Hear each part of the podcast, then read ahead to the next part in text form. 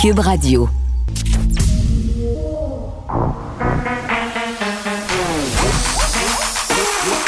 Elle a une opinion sur tous les sujets.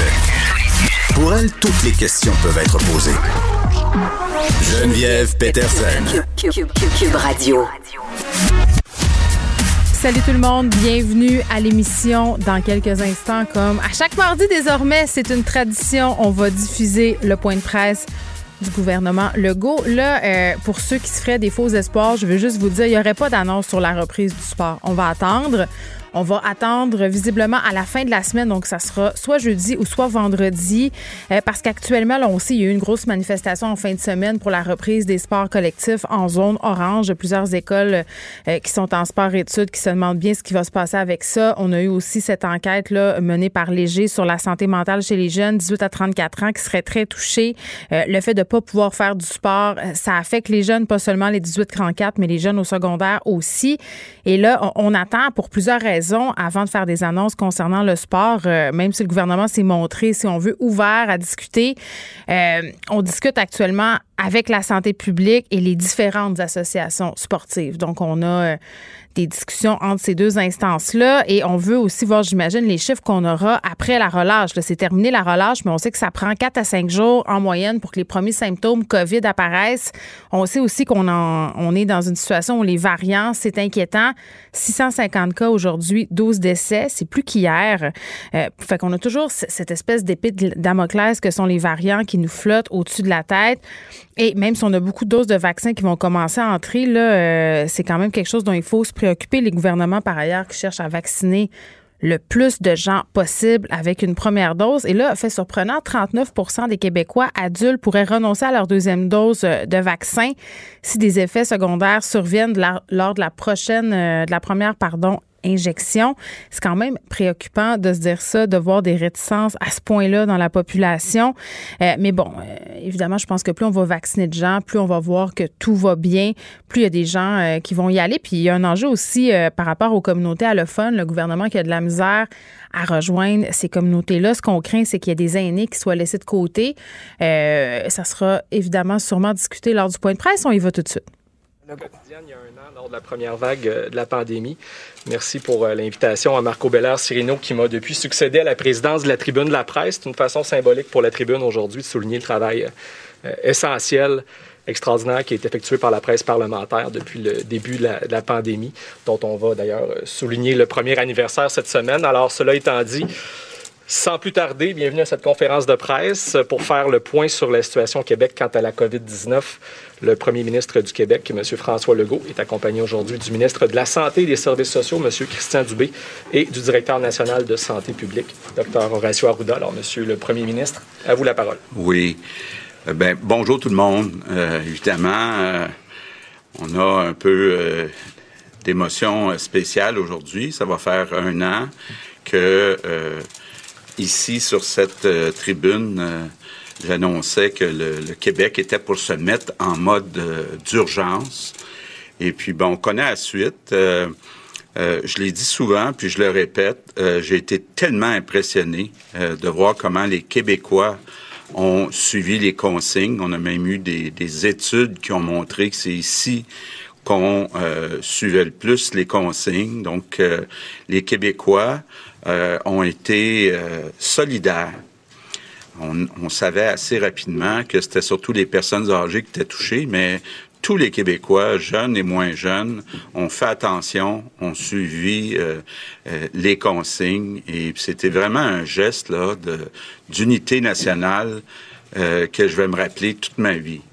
Et bien sûr, il faut remercier tous les soignants, soignantes, tous ceux qui ont donné des services essentiels, euh, euh, entre autres au début euh, de cette pandémie où on était dans l'inconnu, où certains auraient pu avoir très peur d'attraper le virus, mais sont quand même allés au front.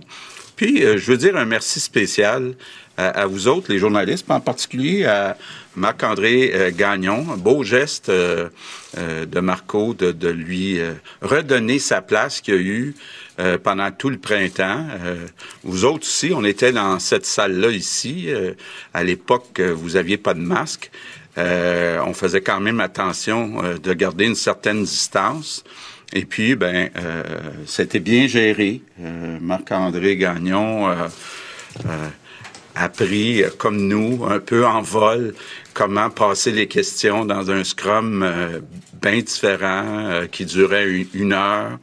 Et ben, vous avez aussi réussi à bien transmettre les consignes, puisque oui, il y avait la télévision, il y avait certains d'entre vous qui ont commenté, certains ont écrit, évidemment, d'autres à la radio, et on est tous euh, euh, dans le même bateau, puis euh, j'en profite pour vous dire merci, en particulier à M. Gagnon, d'avoir bien géré cette période-là. Bien sûr, il n'y a pas juste des bons souvenirs et des mauvais souvenirs. 10 493 décès jusqu'à présent.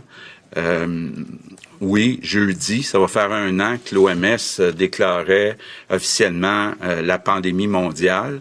Donc, on va en profiter pour avoir euh, une cérémonie, une espèce de deuil national en mémoire à tous ceux qui sont disparus, puis à leurs proches qui souffrent encore aujourd'hui de ces disparitions. Je voudrais juste prendre quelques minutes, peut-être pour parce qu'il y a beaucoup de Québécois, après un an, qui se disent euh, est-ce qu'on aurait pu faire mieux? Et euh, la réponse est oui, on aurait pu faire mieux, mais en même temps, il euh, faut situer le contexte. D'abord, quand on regarde les sept pays les plus riches, les plus industrialisés, ben il y en a cinq qui ont eu plus de décès, toute proportion gardée, que nous. Puis pas les moindres, là. États-Unis, France, Royaume-Uni, Espagne, Italie, ils ont eu depuis un an, toute proportion gardée, plus de décès dus à la COVID que nous autres. Il y a deux pays qui ont eu moins de décès, toute proportion gardée que nous, c'est l'Allemagne. Euh, par contre, l'Allemagne, il faut remarquer qu'ils euh, ont eu moins de décès que nous durant la première vague, mais plus de décès que nous dans la deuxième vague. Bon, reste le Canada. Euh, évidemment, faut regarder surtout les provinces qui ont des grandes villes comme l'Ontario. Et euh, oui, euh, l'Ontario a eu moins de décès que le Québec. les experts sont encore en train d'analyser pourquoi. Une des pistes importantes, c'est la semaine de relâche. Parce que c'est certain que le virus n'est pas apparu, n'est pas tombé du ciel au Québec, là, au mois de mars 2020. Euh, le virus est arrivé au Québec avec des voyageurs, une semaine de relâche qui était au pire moment, au début mars. On le sait, en Ontario, c'était prévu deux semaines plus tard, puis finalement, ben, à cause de la pandémie, c'était euh, annulé. Mais quand on regarde des États qui sont proches de nous autres, comme le Massachusetts, euh, qui inclut bien sûr la ville de Boston, un des États les plus riches au monde, un des meilleurs systèmes de santé au monde, qui a 4,9 millions d'habitants. Je vous rappelle qu'au Québec, on est 8,5. Eux sont 4,9. Ben, nous, on est rendu à 10 493 décès dus à la COVID. Le Massachusetts est rendu à 16 435 décès dus à la COVID. Et euh, je pense pas qu'on puisse dire que leur système de santé est pas bon, qu'ils n'ont pas pris euh, les bonnes décisions. Mais ils ont quelque chose en commun avec nous. Eux autres aussi, ils ont eu une semaine de relâche dans les semaines euh, juste avant euh, la première vague. Mais malgré ça, euh, même une fois qu'on a situé, on peut se demander est-ce qu'on aurait pu faire mieux? Puis oui, on aurait pu faire mieux, entre autres, bien sûr, dans les CHSLD. On l'a beaucoup répété. Euh, et, puis, euh, bon, je l'ai avoué tout de suite au début, ça fait plusieurs années qu'on manquait euh, de milliers d'employés dans les CHSLD et les gouvernements, incluant le mien, n'ont pas agi assez rapidement avant la pandémie. Donc, on s'est retrouvé dans une situation où il nous manquait à peu près 10 000 employés avant la pandémie dans les CHSLD. Puis avec la pandémie, s'en a ajouté un autre 10 000. Donc, il nous en manquait 20 000. Ceux qui étaient là, je reconnais des faces. Là, on se souvient. Euh, euh, puis de nous, de notre côté, euh, manquer 20 000 employés là, sur 40 000, ça commence à être beaucoup, beaucoup, beaucoup. D'abord, encore une fois, tellement fier des Québécois. Écoutez, quand on a annoncé je contribue, là, il y a 21 000 Québécois, Québécoises qui sont venus travailler. Des gens, pour la plupart, qui avaient aucune formation euh, en santé, mais qui sont venus donner un coup de main euh, dans les CHSLD, malgré le virus, malgré euh, les risques. Et puis ça aussi, je vais m'en souvenir toute ma vie.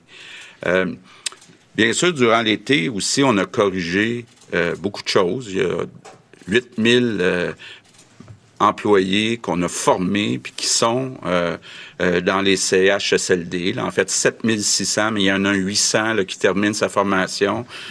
donc, on va être à plus de 8000. Notre objectif, c'est de monter ça à 10 000. C'est assuré aussi d'avoir maintenant un patron ou une patronne dans chaque CHSLD, entre autres poursuivre euh, l'inventaire puis l'utilisation des masques puis des équipements euh, de, de, protection. Puis on l'a vu, là, euh, une amélioration là, de, je dirais, au moins de 90% dans les CHSLD quand on regarde la deuxième vague par rapport à la première vague. Mais c'est pas fini. C'est quand même quelque chose, là. Il y en a qui me rappelaient qu'on avait mis le Québec sur pause pour quelques semaines, puis là, ça fait un an. Euh, dans certains cas, euh, c'est quand même euh, des efforts surhumains qu'on demande aux Québécois, mais c'est pas fini. on est en train de vacciner, puis ça se passe bien de ce côté-là. Puis je veux féliciter Christian Dubé et son équipe. Je sais pas si vous êtes comme moi, là. Je sais pas si c'est pour me faire plaisir, là, mais j'ai eu beaucoup d'appels, beaucoup de, courriels d'amis qui m'ont dit, je suis allé avec euh, mes parents, mes grands-parents, ça a été plus vite que je pensais, puis c'était bien organisé. Donc, euh, bravo. Puis on est euh, le Québec, la province, actuellement, toute proportion gardée, qui a vacciné le plus. Puis, je vois Christian tous les jours, qui est pas content, qui veut que ça soit encore plus vite. Donc, euh, on va aller encore plus vite. Puis l'idée, c'est de dire, au fur et à mesure que les doses euh, vont arriver d'Ottawa, on voit que ça va augmenter un petit peu dans les prochaines semaines, bien, on veut toutes les euh, administrer le plus vite possible parce que notre obsession, notre obsession, c'est que toutes les personnes vulnérables, évidemment, ça veut dire beaucoup les personnes de 65 ans et plus. Je, le répète encore une fois, 80% des hospitalisations, ce sont les personnes de 65 ans et plus. 95% des décès, ce sont des personnes de 65 ans et plus.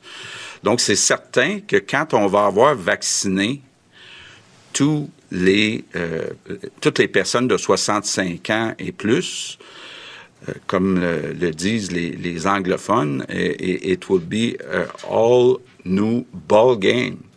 Ça va être une situation là complètement euh, euh, différente. Christian talonne sa gang, puis je talonne Christian, puis bon, on parle de semaines, hein, un certain nombre de semaines. Ça s'en vient.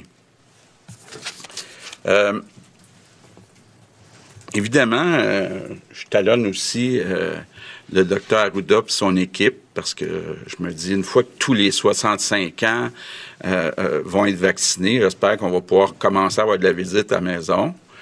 il semblait me dire oui. avec des réserves, évidemment. Ça dépend de, de bon temps. Mais je peux vous dire que la, sécurité de la santé publique travaille très fort actuellement. Ils travaillent sur les sports, travaillent sur le secondaire 3, 4, 5 pour revenir à temps plein, travaillent sur les salles de spectacle, travaillent sur les lieux de culte. Puis, ils ont beaucoup de pression. Pas juste de moi, là.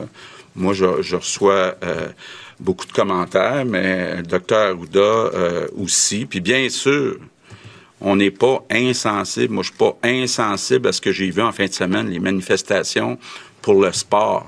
Ceux qui me connaissent un petit peu savent comment je suis maniaque du sport, entre autres le hockey puis le tennis, mais tous les sports. Et puis, euh, pour moi, euh, oui, euh, mes gars veulent pas que je parle d'eux autres, mais ils vont jouer dehors, descendre en snow, bien mieux que moi, d'ailleurs. Et c'est important le sport pour les jeunes, c'est important pour la santé mentale. Puis je veux euh, vous dire, parce qu'il y a des gens qui disent euh, la santé publique oublie la santé mentale. Juste vous dire que ça fait partie euh, des considérations de la, santé publique. la santé publique, me rappelle dans, mon ancienne vie où j'étais un an ministre de la Santé, santé publique, on parlait de prévention, on parlait euh, des déterminants, le tabac, puis euh, tout ça. Donc, la santé euh, aussi mentale, ça compte. Le sport, ça réduit le stress. c'est bien meilleur que n'importe quel médicament. Donc, la santé publique, c'est ça. puis on en discute à chaque jour. Encore ce matin, on a jasé de sport, on a jasé de secondaire 3, 4, 5. Et euh, je vais être bien clair, là, parce que certains disent, euh, parce que dans le passé, je l'ai fait, je vais être bien clair, actuellement, on n'ouvre pas plus les sports parce que la santé publique pense que c'est pas le temps d'ouvrir plus les sports.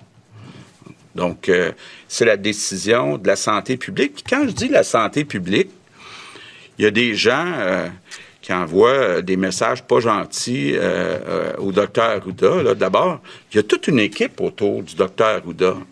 en tout cas, moi, il y a au moins 4-5 docteurs que je vois, là, puis je sais qu'il y en a dans chaque région aussi. Donc, je dirais qu'il y a au moins une dizaine de docteurs experts, qui sont d'accord avec le docteur Arruda. Donc, c'est pas juste l'opinion d'une personne, c'est l'opinion d'experts.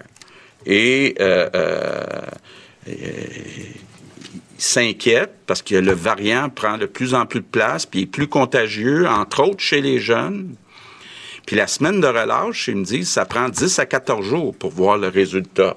Donc, on n'est pas capable aujourd'hui de dire, voici les impacts de la semaine de relâche sur euh, la contamination.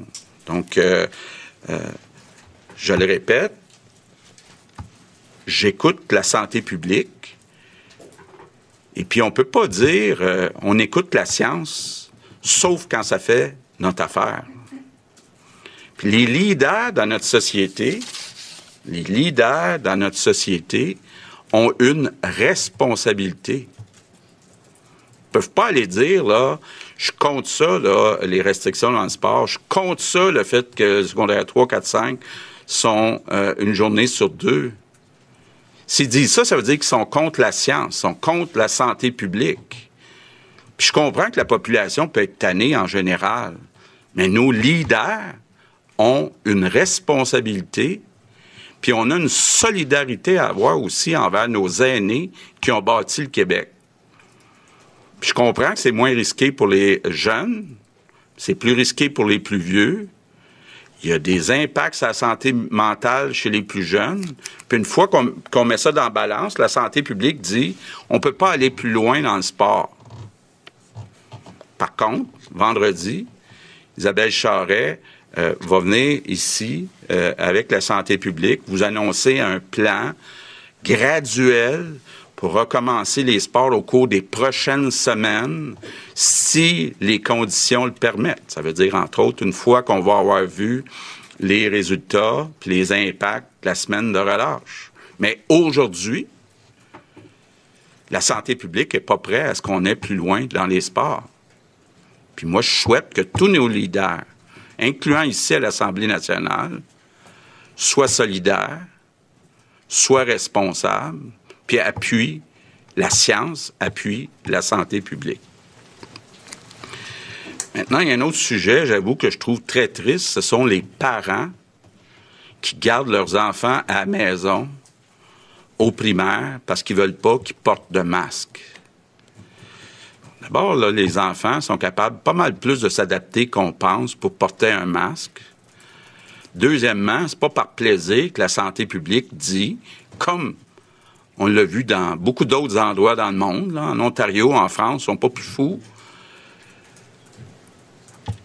Les enfants au primaire, c'est dangereux de ne pas porter de masque actuellement avec le variant. Donc, les enfants au primaire, dans les zones rouges, doivent porter le masque. Je trouve ça tellement triste qu'on prive des enfants d'aller à l'école actuellement parce qu'il y a des parents qui sont pas d'accord avec la mesure de la santé publique.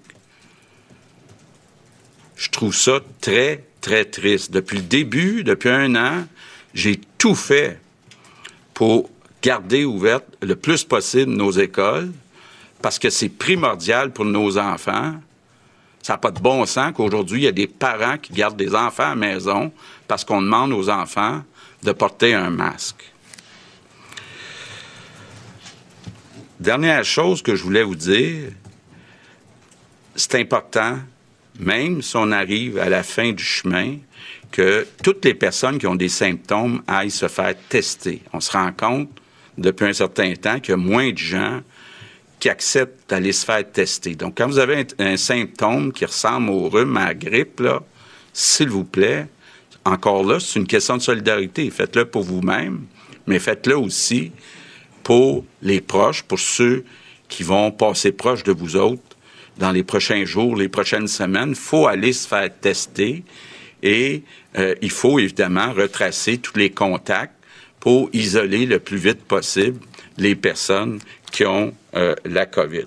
Donc, euh, je conclue en vous disant qu'il reste encore quelques semaines où il faut être prudent. Ça fait un an qu'on résiste. Il me semble qu'on n'est pas pour baisser les bras à quelques semaines euh, de la fin. Donc, l'hiver achève, le beau temps s'en vient.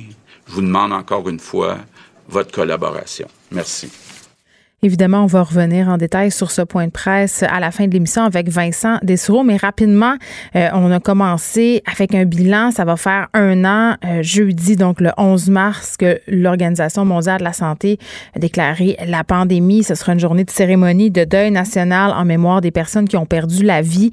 On est rendu à 10 493 décès au Québec. Et quand je dis bilan, euh, le premier ministre qui se pose la question que tout le monde pose finalement, est-ce qu'on aurait pu faire mieux sans équivoque répond oui. On peut toujours faire mieux, bien évidemment. Euh, mais c'est clair qu'en ce moment, on se demande pourquoi on a eu autant de cas. Et euh, bon, François Legault qui repart de la semaine de relâche. Euh, paradoxalement, on sort de la semaine de relâche en ce moment, mais c'est vrai qu'on peut pas nier que l'année passée, quand on est rentré là-dedans, des gens qui revenaient de voyage à l'appel au Québec. et là, François Legault qui va toujours avec le jeu des comparaisons, se compare avec d'autres pays. Puis j'ai toujours un petit peu de la difficulté avec le jeu des comparaisons pour vrai parce que toujours pire que nous, toujours pire que nous, on est toujours capable de se donner une petite tape dans le dos, euh, mais j'ai envie de dire il y a toujours mieux aussi. Il y a des gens qui sont mieux que nous, qui ont fait mieux que nous, euh, mais ça sert à rien. À un moment donné, on a pris les décisions qu'on a prises au moment où on les a prises avec l'information dont on disposait. Est-ce que les commissions d'enquête qui vont avoir lieu après euh, vont jeter un regard nouveau? C'est-à-dire, euh, juste l'exemple de la restauration, c'est un bon exemple. Quand M. Arruda a dit, ben écoutez, moi, j'ai pas recommandé de fermer les salles, c'est ce que le premier ministre a décidé de faire. C'est clair qu'à un moment donné, il va y avoir un bras de fer entre la santé publique et le politique. est revenu aussi, M. Legault, sur les CHSLD on n'a pas agi assez rapidement. Là, ça, je pense que tout le monde, euh, hein, il n'y a personne qui va être en désaccord avec ça. Parler des vaccins aussi. Christian Dubé, d'autres tapes dans le dos. On veut administrer euh, toutes les doses de vaccins obsession de vacciner les plus vulnérables. Et là, euh, on a terminé ce point de presse en faisant une espèce de euh, comment je pourrais dire ça, une espèce de petite morale. Moi, je l'ai vu comme ça. Euh, on se serait, on se serait cru dans les fables de La Fontaine. On a parlé de sport, euh, du retour en classe des secondaires 3, 4, 5. Le premier ministre qui dit qu'il est pas insensible aux manifestations d'en fin de semaine. Vendredi, on présentera un plan de retour graduel au sport. C'est Isabelle Charret, ministre des Sports de la Condition féminine, qui va le présenter. Et tout ça est sous réserve, évidemment, des cas. Si les conditions le permettent, on présentera un plan graduel qui va tenir compte de tout ça. Et là, bon, les parents parents qui empêchent les enfants d'aller à l'école à cause du masque, il y a un mouvement en ce moment, puis on en parlera par ailleurs tantôt, euh, et de ce retour en classe euh, pour les secondaires 3, 4, 5 et des parents qui ont des difficultés avec le masque, avec Marois Risky. Euh, le premier ministre, quand même, qui s'est montré assez ferme, assez dur, a dit Moi, je trouve ça très triste qu'il y ait des parents qui n'envoient pas leur enfant à l'école à cause du port du masque. Puis c'est vrai, je dois dire que je suis assez d'accord avec lui sur ce coup-là. les enfants sont habituellement très, très résilients par rapport au port du masque. Moi, j'ai entendu aucun chialage chez nous. Euh, ça se passe bien. Le masque de procédure, c'est plus respirable que le fameux masque en tissu. C'est plus sécuritaire aussi. Donc, de penser qu'en ce moment, c'est plus viable pour nos enfants d'aller en classe sans masque en zone rouge, euh, c'est quand même assez téméraire, assez spectaculaire de conneries aussi. Geneviève Peterson, la déesse de l'information. Vous écoutez Geneviève Peterson. Cube Radio. Nicole Gibault est là. Salut, Nicole. Bonjour Geneviève. Écoute, une histoire qui me revirait à l'envers tellement. Tantôt, je voyais les images euh, sur LCN de l'accident en question dont on va parler dans quelques instants et j'avais les larmes aux yeux. Euh, on revient sur cette histoire d'un policier de la Sûreté du Québec qui a tué un garçon de 5 ans lors d'une opération de filature sur la rive sud de Montréal. Euh, ça avait fait jaser beaucoup, évidemment, parce que c'est un enfant et aussi parce que ça mettait en lumière une conduite possiblement dangereuse de la part de ce policier-là euh, qui a été reconnu coupable. Par ailleurs, il devra purger sa peine de prison. C'est ce que tranché euh, la Cour d'appel. Patrick Ouellette qui a été condamné à huit mois de détention en novembre 2018.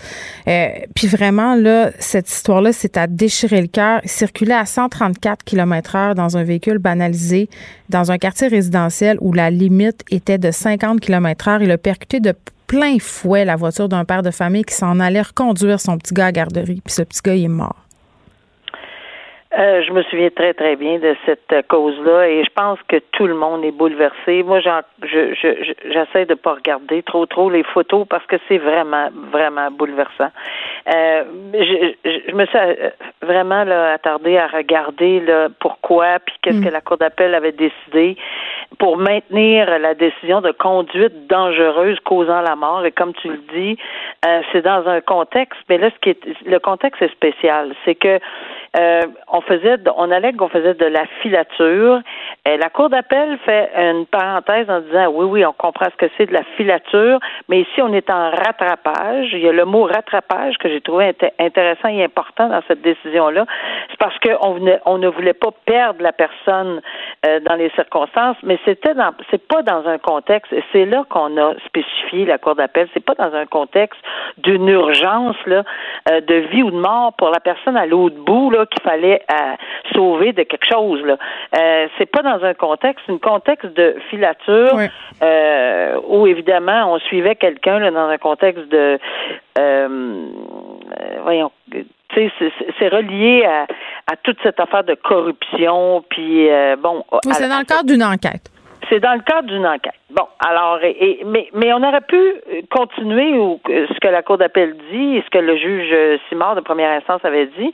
Ben, c'est parce que cette euh, cette filature-là ou ce rattrapage-là, ben, il n'y a pas de problème de le rattraper plus tard. On savait où il était, la personne qu'on voulait mettre en filature, etc. Donc, euh, mais là, on a conduit, on a fait, on a posé des gestes de façon euh, très, très particulier qui évidemment là dans une conduite, pas juste la vitesse, hein, parce que la conduite dangereuse causant la mort, pour en avoir entendu de ce genre de dossier-là, c'est les circonstances complètes. Oui, la vitesse est un des éléments, les lieux sont un, un élément, l'heure, euh, la quantité de, de, de, de voies dans cette la circulation, les, les lumières, tout le contexte est d'une importance capitale. Et en bout de ligne, le juge Simard, qui est le juge de première instance, a décidé que non, c'était pas un contexte qui on aurait pu utiliser beaucoup plus de sécurité pour arriver à nos fins, puis au pire aller là, reporter cette, ce rattrapage, cette filature, et, qu'on n'a vraiment pas pris les moyens, et qu'on a évidemment,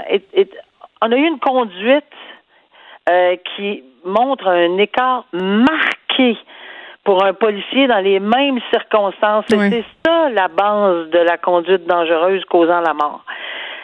Maintenant, il y a une étape de plus.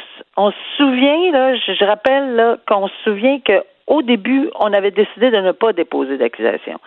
Mais qu'il y a eu euh, des éléments de preuve, ce qu'on appelle compléments, etc., qui se sont ajoutés. Et finalement, on a eu une, euh, la ministre de la Justice à l'époque avait demandé de, de regarder le tout, puis la directrice des poursuites criminelles et pénales avait dans le but d'avoir une transparence, là, formé un comité de DPCP, trois membres, puis avait dit, écoutez, mais elle a encore le pouvoir, le DPCP à ce moment-là, la directrice générale avait encore le pouvoir de dire non, je pose je porte pas d'accusation parce qu'en bout de ligne, on veut pas que le politique s'immisce dans le judiciaire. On comprend ça.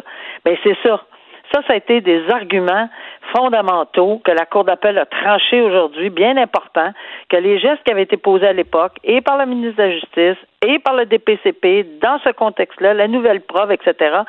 Euh, on, dit que c'est correct là, euh, parce que c'était des moyens d'appel. Donc deux choses, les moyens d'appel qui étaient divisés en deux, euh, soit sur la façon dont ça s'est fait avec la le, directrice de, de, des poursuites criminelles et pénales, la ministre de la Justice, et ensuite la, la décision au fond sur la conduite dangereuse. Tout est correct selon la Cour d'appel et qu'on a une longue décision de 38 pages bien étoffée.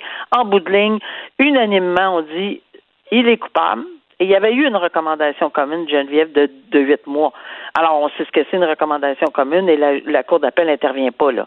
Elle fait juste dire que la décision de la conduite dangereuse, euh, son verdict de culpabilité est exact et correct. Mm. Donc, la, la, la sentence s'ensuit. Donc, il faut qu'il se présente vendredi en milieu carcéral. Et évidemment, euh, on offre encore une fois nos condoléances à la famille ouais, de ce beaucoup. jeune garçon. Euh, maintenant arrêté avec 249 armes à feu. Euh, la GRC qui a procédé à cette saisie-là, c'est quand même euh, bon une autre saisie d'armes à feu, j'ai envie de dire, parce qu'on a parlé toi et moi euh, de cas où on a fait des oui. saisies similaires, euh, entre autres dans la région de Québec. Là, par contre, euh, il y avait du stock. Il y avait du stock, Nicole. On a saisi 249 armes de poing prohibées. Euh, on a arrêté cet homme-là euh, qui avait quand même tout un arsenal à sa maison. Il y avait des balles aussi. Son nom est William Rainville. Il a comparu par vidéoconférence une première fois samedi, une seconde fois hier. Et là, il fait face à de nombreux chefs d'accusation. Importation d'armes à feu, autorisation restreinte, possession d'armes à feu prohibées, possession de dispositifs prohibés. Euh, possession d'armes à feu dans le but d'en faire le trafic. Et ça, c'est intéressant, entre guillemets, euh, ce détail-là, parce que c'est peut-être aussi euh, le cas des différentes saisies d'armes à feu qui ont eu lieu récemment. Les gens semblent s'approvisionner et revendre ça sur le marché noir. Et c'est pour ça que on va, je, je, tout le monde va suivre ce dossier-là, euh, pour, pour, exactement pour ça. Parce qu'en ce moment, là, on est dans un contexte d'une extrême violence. On a entendu euh, les propos, la SPVM, bon, les enquêtes qui se font, les rapports qui se sont faits sur euh, les transactions d'armes à feu. Puis c'est tellement facile. Je veux dire, c'est comme oui. si aller au dépanneur s'acheter euh, quelque chose, tu sais, sur le comptoir. Oui, quasiment. Ben, Quasiment. Là, c'est vraiment, vraiment, on semble voir une facilité, puis c'est pas ce qu'on veut voir sur un territoire, euh, de toute évidence. Euh, et, et, et oui, je pense qu'on va porter une attention particulière. Puis les chefs d'accusation représentent ceci. Parce qu'il y a des peines énormes d'associer à ce genre de dossier si effectivement, présomption d'innocence, évidemment, mais si cette personne-là est trouvée coupable, là, on n'est plus dans juste avoir une arme à feu pas bien euh, euh, placée dans un, un garde-robe avec pas les. Oui, c'est pas mon oncle Tancred qui a gardé non, non, son vieux dos du temps de la chasse puis qui a oublié de l'enregistrer, là. Hein? Oublié, entre guillemets, on s'entend. Ouais, mais euh, quand même, ils ont procédé à l'arrestation de cet homme-là, William Rainville, dans le cadre d'une fouille euh, d'un véhicule parce qu'il passait la frontière. Ils ont trouvé des poches de hockey, exact. cinq poches de hockey avec des quantités phénoménales euh, de pièces détachées d'armes à feu. Et évidemment, la couronne s'est opposée à sa remise en liberté.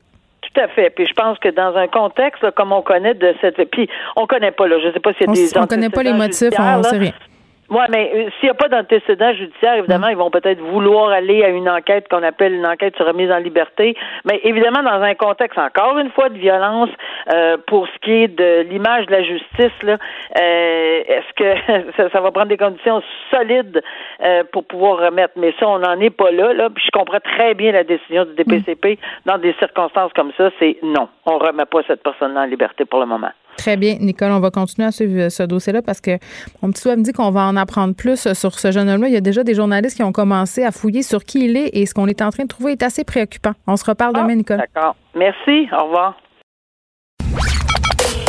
Joignez-vous à la discussion. Appelez ou textez le 187 Cube Radio 1877 827 2346. Hello. Sans grande surprise, il a été question de la campagne de vaccination au point de presse. On continue par ailleurs d'en parler alors que se déroule la période de questions. Euh, là, vraiment, on est heureux de voir que la vaccination de masse a débuté au Québec. On va recevoir 200 000 doses cette semaine. Et là, Christian Dubé vient de dire qu'on s'attend à commencer la vaccination des 65 ans et plus d'ici quelques jours à Montréal. Donc vraiment, la lumière est là. La lumière est au bout du tunnel. Même que, même que, même que, même que, on a fait miroiter tantôt euh, qu'on autoriserait sous certaines réserves Hein? Les gens de 65 ans et plus à recevoir d'autres personnes à l'intérieur, une fois vaccinés. Il faudra voir comment ça va se goupiller tout ça. Mais une des préoccupations néanmoins qui reste, c'est de rejoindre tout le monde. Euh, et on a plusieurs euh, intervenants de différents milieux qui craignent que ce soit pas nécessairement le cas. On a parlé, euh, vous vous rappelez quand tout ça a commencé, des aînés isolés. Là, on a commencé par vacciner les gens de 85 ans et plus. On était inquiets, est-ce qu'ils vont réussir à se déplacer? Qu'est-ce qu'on va faire? Mais là, on est dans la question des communautés allophones. Ce serait l'angle mort de la vaccination en ce moment, selon ce qu'on a pu lire dans le Devoir ce matin. Je parle avec Maud Laberge, qui est professeur en économie de la santé à l'Université Laval et qui est chercheuse en santé des populations et pratique optimale en santé. Madame Lamerge, bonjour. Bonjour. Bon, on parle ici quand même de deux situations qui sont différentes. Là, on parle euh, bon d'une population qui a de la misère euh, à avoir accès au vaccin, euh, puis on parle aussi de communication. Et là, ces enjeux, ces enjeux-là, pardon, sont liés. pour les communautés allophones, on, on, semble du côté du gouvernement vouloir faire un effort. On a traduit certaines communications. Je pense que c'est quelque chose comme 21 langues. Est-ce que c'est assez pour la rejoindre cette communauté-là, ces communautés allophones? Euh, c'est, certainement une, bonne voie, hein, un élément important. Euh, après, c'est la communication à, ces, communautés. Donc, euh, puis je pense que là, la collaboration avec le milieu communautaire va être importante. tous les tous les, les, organismes qui travaillent directement avec ces populations-là, qui les connaissent, qui ont des liens de confiance, sont probablement les mieux placés. Hein. donc, mm-hmm. donc c'est sûr que d'avoir le, le matériel d'information dans les différentes langues, c'est essentiel, mais c'est pas c'est pas la seule le seul euh, outil ou élément euh, qui va compter. il faut que les organismes communautaires embarquent dans, la machine, c'est ce que vous me dites. Je pense que oui, la collaboration peut-être aussi avec euh, les radios locales, communautaires ah que, que ces populations écoutent. Donc, en fait, l'idée, c'est c'est de développer des stratégies de communication qui sont euh, diversifiées pour atteindre euh, les différentes populations. Euh, donc, pas tout le monde écoute les mêmes médias ou, se, ou cherche leur information aux mêmes mm-hmm. endroits. Donc, c'est pour ça qu'il faut diversifier les stratégies. Bon, par rapport à l'accès à la vaccination, la semaine dernière, on annonçait que les pharmaciens allaient mettre l'épaule à la roue, c'est-à-dire allaient contribuer mm-hmm. à l'effort vaccinal. pour les aînés, là, ceux qui ont peut-être euh, plus de difficultés à se rendre dans les grands centres vaccinaux, puis même pour les, les, années qui sont en région. Est-ce que vous croyez que les pharmacies, ça va être suffisant pour aller les chercher, ces personnes-là qui sont plus isolées? Bien, c'est sûr que les euh, par rapport aux grands euh, centres pour la vaccination de masse. Je pense mm. que les pharmaciens communautaires, on a quand même vraiment beaucoup de pharmacies au Québec. Ben oui. Euh, et puis, au niveau de la, des distances, on a quand même euh, aussi des, des distances beaucoup moins importantes euh, entre les individus et une pharmacie de quartier. Hein. donc, donc, je pense que ça, ça va être quand même un, un élément clé. puis, puis encore là, puis après, ben ça ça va être de voir euh, pour les individus qui auraient de la difficulté à se déplacer ou des choses comme ça, quelle stratégie aussi on peut mettre en place pour euh, pour ces personnes-là. Euh, mais mais je pense que les, les pharmaciens vont vont vraiment être euh, une aide utile nécessaire euh, pour euh, joindre le plus grand nombre possible, puis aussi de. Oui, puis on les connaît, on les connaît nos pharmaciens. Vous l'avez dit, ce sont des acteurs dans nos quartiers. Puis puisqu'il demeure quand même une certaine méfiance par rapport au vaccin, je me dis que pour certaines personnes, ça peut être un incitatif de, de se dire, ben si mon pharmacien de quartier que je connais le fait m'offre le vaccin, alors ça doit être sécuritaire. Tout à fait. Puis la majorité des personnes de 65 ans et plus ont une maladie chronique, euh, donc prennent des médicaments et donc euh, aller à la pharmacie, c'est quand même euh, un geste, on va dire, qui fait relativement régulièrement pour beaucoup de personnes. Euh, donc, c'est pour ça que c'est un, endroit qui est accessible généralement euh, à tout le monde à peu près. Bon, euh, on continue dans peut-être cette crise de confiance par rapport à la vaccination parce que c'est quand même un des problèmes qu'on rencontre en ce moment. Il des gens qui doutent. puis moi, quand même, j'étais assez renversée là, quand j'ai vu, quand j'ai appris hier là, par rapport à cette étude de l'Université Laval que jusqu'à 39% des Québécois adultes pourraient renoncer à cette deuxième dose de vaccin contre la COVID-19 si, par exemple, on était les témoins des effets secondaires euh, euh, qui surviendraient, par exemple, lors d'une première injection. Tu sais, qu'est-ce qu'on fait pour faire descendre, diminuer ce doute-là? Euh, ben, il y a beaucoup d'éléments, puis là, je, vais quand même vous dire que je, commente sur ce qui a été rapporté dans les médias, donc j'ai pas vu l'étude en soi dans, dans, son entièreté, puis donc ça, ça veut dire que j'ai une information relativement limitée. Là. Mais un des résultats aussi, c'était que, que 6 des, des, répondants ont choisi de renoncer complètement au vaccin. Donc, c'est quand même marginal à ce niveau-là. Euh, puis je pense que c'est sûr qu'il va y avoir du, travail à faire au niveau de, de rassurer les individus. Je ne sais pas si les questions étaient. Euh, on parle de d'effets relativement mineurs, euh, bénins. J'ai comme un peu de difficulté à croire que, enfin, une douleur au point d'injection, au site d'injection, ça, il me semble que ça n'a jamais arrêté personne. il me semble. Exactement. Donc, donc c'est quand même, euh, c'est quand même quelque chose de très mineur comme, comme inconfort. Euh, je ne sais pas si dans l'étude on a présenté seulement des, des risques ou des, euh, des effets négatifs, puis pas les, les effets positifs aussi, mm-hmm. parce que euh, se dire euh, ah ben j'aime pas ça me faire piquer, ok, c'est une chose, mais par rapport aux bénéfices euh, aux bénéfices mm. potentiels, il me semble que les, les bénéfices, ben pas il me semble, les bénéfices pour la population sont beaucoup plus importants. Oui, c'est peut-être un problème de communication alors, Madame Laberge, est-ce qu'on devrait taper? Ben c'est ça. Effectivement, donc il faut il faut penser aux bienfaits reliés à la vaccination et, et donc c'est sûr que il y a il y a des risques de la non-vaccination ou de la, ou de pas vacciner, de pas avoir la, deuxième dose mhm. aussi éventuellement. Euh, je pense euh, les CDC aux États-Unis ont, dit qu'ils allaient permettre aux gens qui ont reçu les deux doses de se réunir sans masque. Mais je pense que ça, ça va être l'incitatif. C'est un exemple d'un bénéfice, oui, incitatif oui. à vouloir la deuxième dose. Euh, donc, je pense qu'il y, y, a cette communication à faire au niveau euh, des deuxièmes doses de, de vaccin ou la, la vaccination complète. C'est sûr qu'on a aussi euh, le vaccin Johnson Johnson qui, qui, requiert seulement une dose. Très bien. Ben oui, puis c'est vrai euh, qu'en ouvrant la porte peut-être à des contacts sociaux, euh, se voir dans les maisons pour les personnes vaccinées, je pense que ça va peut-être mhm. servir d'incitatif pour les personnes qui auraient qui anticiperaient négativement, admettons, euh, ce mal de bras.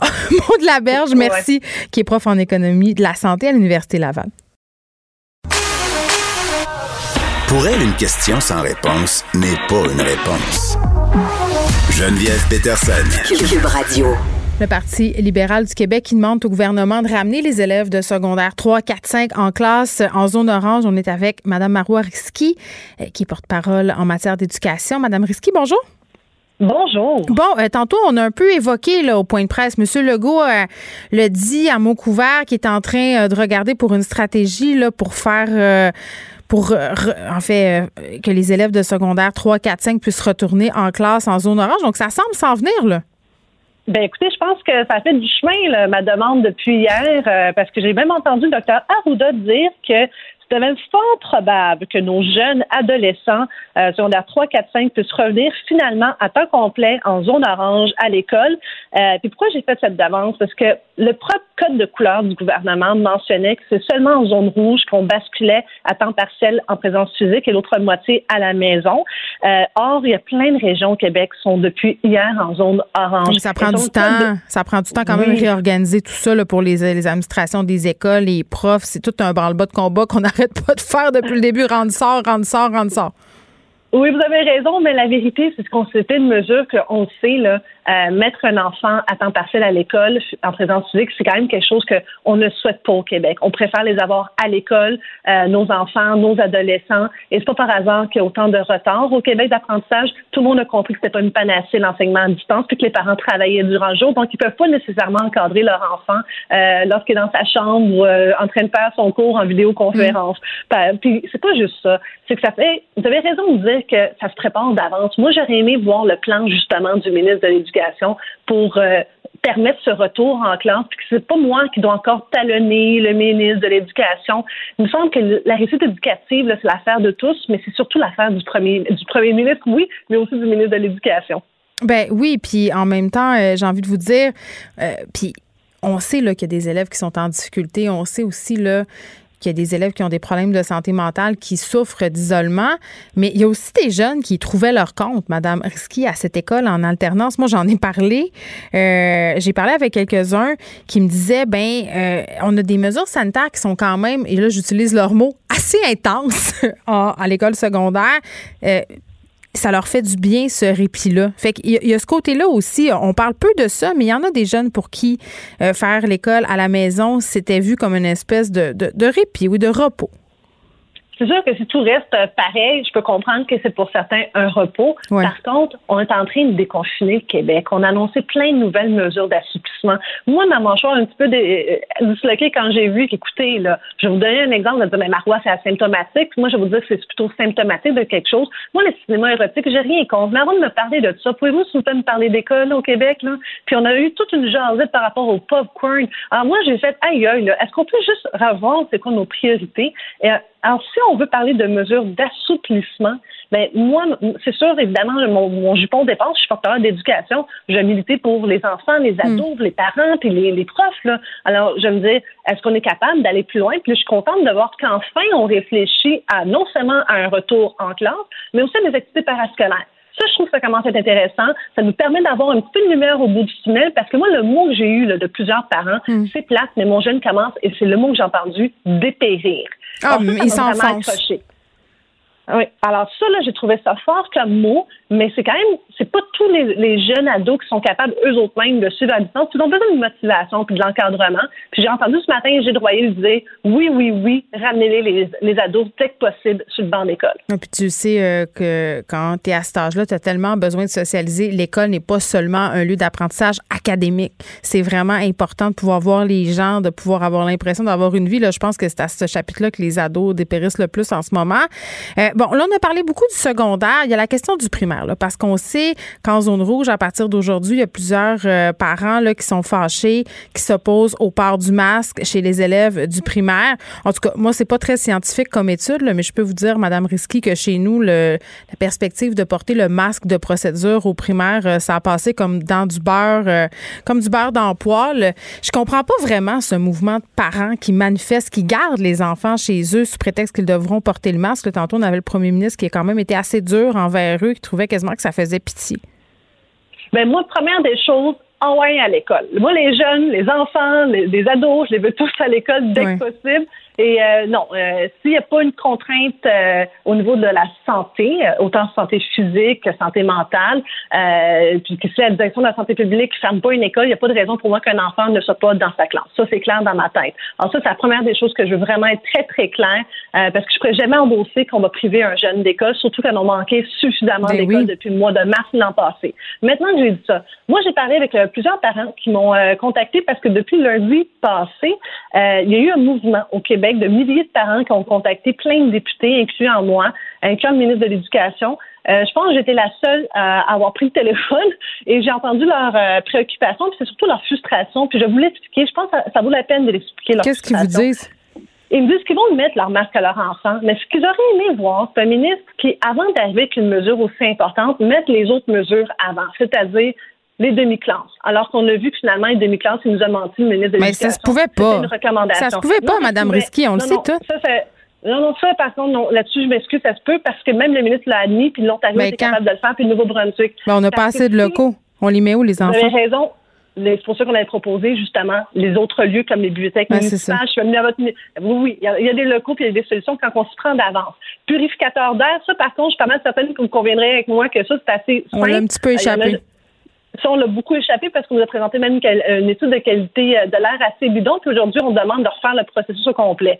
Mais l'autre affaire, les tests rapides. Voyons donc, euh, c'est bon pour les, les, PME, les entreprises, mais c'est pas bon pour les écoles. J'ai de la misère à suivre. Alors, c'est ça que les parents disent.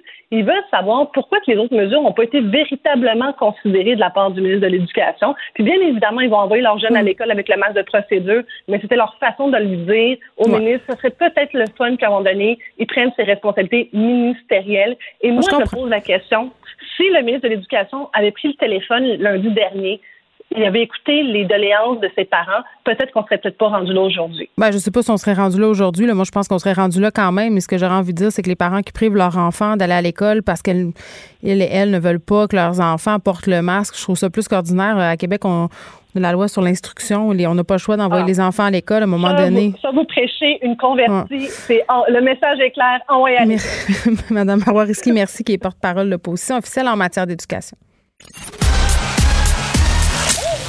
Geneviève Peterson.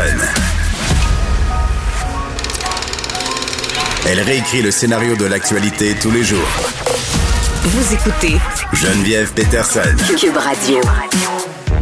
Nouvelle euh, qui vient de tomber, le HuffPost Québec et HuffPost Canada viennent de cesser leur publication. Une vingtaine de travailleurs qui sont touchés. Et dès que l'information a commencé à circuler dans différents médias, euh, le HuffPost Canada fait paraître un bref message euh, en anglais, en français sur son site web. On, on disait qu'à compter du 9 mars, on ne publierait plus et qu'une partie du contenu serait archivée. On invite les lecteurs qui veulent continuer à s'informer au HuffPost à regarder HuffPost à l'échelle plus globale. On parle de cette nouvelle euh, qui est quand même assez représentative d'à quel point ça va mal dans le milieu des médias puis dans le milieu des médias indépendants, qui plus est avec Patrick White, qui est professeur de journaliste à l'UCAM et fondateur du HuffPost Québec. Patrick White, bonjour. Bonjour. Bon, euh, évidemment, euh, pour vous, ça doit être une grosse nouvelle en tant que fondateur du HuffPost Québec. comment vous prenez ça? Ben, c'est d'une tristesse infinie. C'est la fermeture de deux médias qui, à un certain moment, avaient embauché plus de plusieurs centaines de, personnes à travers le Canada. L'Offpost Québec, dans les meilleurs moments avec les pigistes, on parlait de 70 personnes. Maintenant, il reste une équipe de six permanents. Donc, c'est très triste de voir euh, deux médias fermés, en particulier Off-Post Québec, qui, à une certaine époque, avait des millions de visiteurs uniques par mois au Québec. Quand, on a lancé euh, en 2012, tout était possible et on voit que ces compagnies-là, dirigées par des médias américains à distance, ben, ces modèles-là ne, ne fonctionnent pas malheureusement au Canada. Mais parce que c'est pas rentable. C'était rentable. Il y avait une grosse équipe des ventes. En fait, ce qui est arrivé, c'est que la compagnie qui avait acheté l'Off-Post à l'époque, c'était AOL. AOL, plusieurs années plus tard, en 2014 ou 2015, ont vendu à Verizon, qui est un très gros câble distributeur et opérateur de téléphonie cellulaire. Mm. C'est 100 fois plus gros Vidéotron. Et à partir de ce moment-là, ils ont ensuite fusionné AOL et Yahoo à l'intérieur de Verizon et c'est devenu tellement gros que la main gauche savait pas ce que la main droite faisait. Donc le Canada semblait bien, bien loin sur le radar des Américains, disons. Mais attendez, le Canada, puis encore plus le Québec, j'ai envie de dire. Là, le Québec, on le français, c'était un ben pour eux, puis ils me l'ont dit euh, à mots couverts à, à plusieurs reprises, oui. Qu'est-ce qu'ils vous disaient? Ben, qui comprenait pas pourquoi il y avait une édition en français au Québec et au Canada. Donc, il a fallu l'expliquer, la, la société distincte, euh, les deux solitudes au Canada, le fait qu'il y a deux langues au Canada, deux peuples fondateurs, et puis que le lecteur québécois, entre autres au Québec, on a notre propre star system. Alors, ça a été une des forces du Off-Post, également la couverture politique euh, à Québec, à Ottawa, à l'Hôtel de Ville de Montréal. Donc, on a fait des petits miracles pendant euh, presque neuf ans. Moi, j'ai quitté en 2018. Mon poste a été aboli en 2018. Et euh, on avait quand même 6000 blogueurs au meilleur moment du Off-Post. Donc, une diversité d'opinions, moi, que j'ai beaucoup aimé. Mais, euh, mais des blogueurs, est-ce qu'ils étaient rémunérés, ces blogueurs-là? Je pense que non. Hein? Ça a été une, ça a été une, controverse euh, qui nous a collé à la peau durant ces dix années-là. Mais la fermeture de, de deux médias, c'est sûr que ça montre quand même que la crise des médias est permanente et que ça touche tout le monde à la fin de la journée. Oui, puis Patrick, j'ai envie peut-être, parce que sais, les gens, quand, quand, quand, on annonce des nouvelles comme ça, euh, se disent, ben comment ça se fait donc qu'on ferme euh, ce type de médias-là? Parce qu'il me semble que on consomme les contenus, qu'on clique sur leurs articles. En plus, en temps de pandémie, à peu près tous les médias ont connu des hausses. Pourquoi les médias sont pas capables de monétiser leur contenu? Ah ben 80 81% de ces revenus-là en ligne publicitaire sont accaparés par Google, Microsoft, Facebook et Amazon. Donc, c'est la première réalité. Et euh, les médias, très, très longtemps, ont sous-estimé le pouvoir de Facebook et des autres outils euh, qui étaient à leur disposition. Donc, il y a eu un glissement de la publicité des médias vers les GAFA. Là, ça s'est fait sur une dizaine d'années. Mais moi, je pense qu'on... Euh, pardonnez-moi, mais je pense qu'on s'est fait avoir à notre propre jeu parce que je sais pas si vous vous rappelez au début de Facebook, de Twitter et tout ça, tous médias confondus, là, tout le monde disait les patrons, allez, c'est là-dessus, c'est l'avenir, il faut se garrocher. Puis là, ben, on est en train de payer par où on a pêché. Ben, les médias québécois canadiens ont pris du temps avant d'embarquer dans le virage des médias sociaux. On n'a pas cru à l'Internet dans les années 90. On disait que c'était une mode. Les médias sociaux, on y croyait pas. On a commencé à y croire vers 2010-2012. Et là, le virage numérique, euh, il est très, très avancé, puis il est un petit peu trop tard. Donc, il va falloir mm. être très inventif. Et c'est clair que la fermeture du Off-Post aujourd'hui, c'est une très mauvaise nouvelle pour le Québec, pour le Canada anglais aussi. 47 euh, postes abolis Ben ou HuffPost États-Unis. La majorité des éditions internationales avaient déjà été fermées. Donc, il reste plus que la France, le Royaume-Uni, euh, les États-Unis. Euh, oui, puis il y a Vice Québec qui s'est retiré aussi. Là, c'est un autre coup dur pour la, diversification des points de vue. J'ai envie de dire, c'est sûr que moi, tu sais, je suis Québécois, on a des grands groupes de médias qui sont traditionnels, entre guillemets, euh, mais je trouve ça triste quand même que ça soit la fin d'un autre média, entre guillemets, alternatif. Est-ce que c'est possible d'avoir ce type de média-là encore au Québec et que ça aille bien? Oui, il faut être de plus en plus spécialisé. Un, deux, un bon modèle d'affaires. Il faut faire payer pour ses contenus. Puis je dirais. Mais les gens ben, veulent pas payer. Ils veulent effectivement, 85% des gens veulent pas payer. Alors sinon, moi je dirais être spécialisé ou être hyper local, ça va être la voie de l'avenir. Hmm. Patrick Mock, merci, qui est professeur de journalisme à l'Université du Québec à Montréal, fondateur du HuffPost Québec. Je vous rappelle que HuffPost Québec et HuffPost Canada viennent d'annoncer qu'ils cessaient leur publication. Geneviève Peterson. Une animatrice pas comme les autres. Cube Radio. Guillaume Lavoie est avec nous. Guillaume, salut. Bonjour Geneviève. Bon, le Parlement européen qui révoque l'immunité de ses membres poursuivis par la justice espagnole, mais le X, c'est que ce sont des indépendantistes catalans? C'est des indépendantistes catalans. Alors, Parlement européen, il y a des députés qui sont là, qui viennent d'un peu partout. C'est mhm. des membres d'un Parlement. Et bien évidemment, on peut cumuler des mandats dans certains pays, mais à la fin, ce sont surtout des indépendantistes catalans qui avaient profité du fait que quand on est député européen, on est bien sûr, on a une certaine immunité, et eux étaient poursuivis par la justice espagnole parce qu'ils ont commis le crime très grave d'organiser un référendum sur l'indépendance en 2017 pour la Catalogne. Et là, ces trois-là, qui étaient euh, jusqu'à récemment intouchables parce qu'ils étaient membres du Parlement européen, là, leurs collègues quand même un peu surprenant, ont voté pour leur enlever leur immunité. Alors, euh, c'est très clair que là, ils ne pourront plus se cacher à Bruxelles. Ils ont rendez-vous avec la justice Excuse-moi, pourquoi? Ah, mais là, on est loin du Québec dans tous les cas de ben. figure. C'est-à-dire que tout, pour, pour comprendre, là, il faut vraiment parce que très souvent, surtout dans, dans, dans les milieux souverainistes, il y a l'espèce de solidarité avec la Catalogne, avec l'Écosse, puis tout ça, c'est très bien. Il y a beaucoup d'enjeux qui sont tout à fait similaires, une langue différente, une culture différente, une autonomie gouvernementale. Mais à la fin, si c'est pas écrit dans la Constitution que tu existes par toi-même, tu es dans le trouble.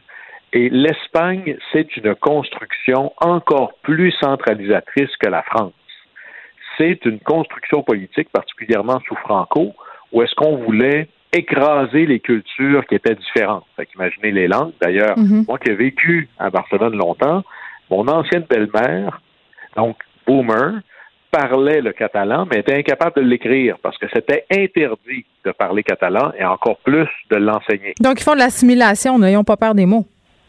Il y avait ça. Évidemment, bon, Franco a fini par finir. Les Catalans sont des gens extraordinairement résilients et ils ont ce qu'on appelle une communauté autonome. Mais le gouvernement de la Catalogne, c'est pas comme le gouvernement du Québec.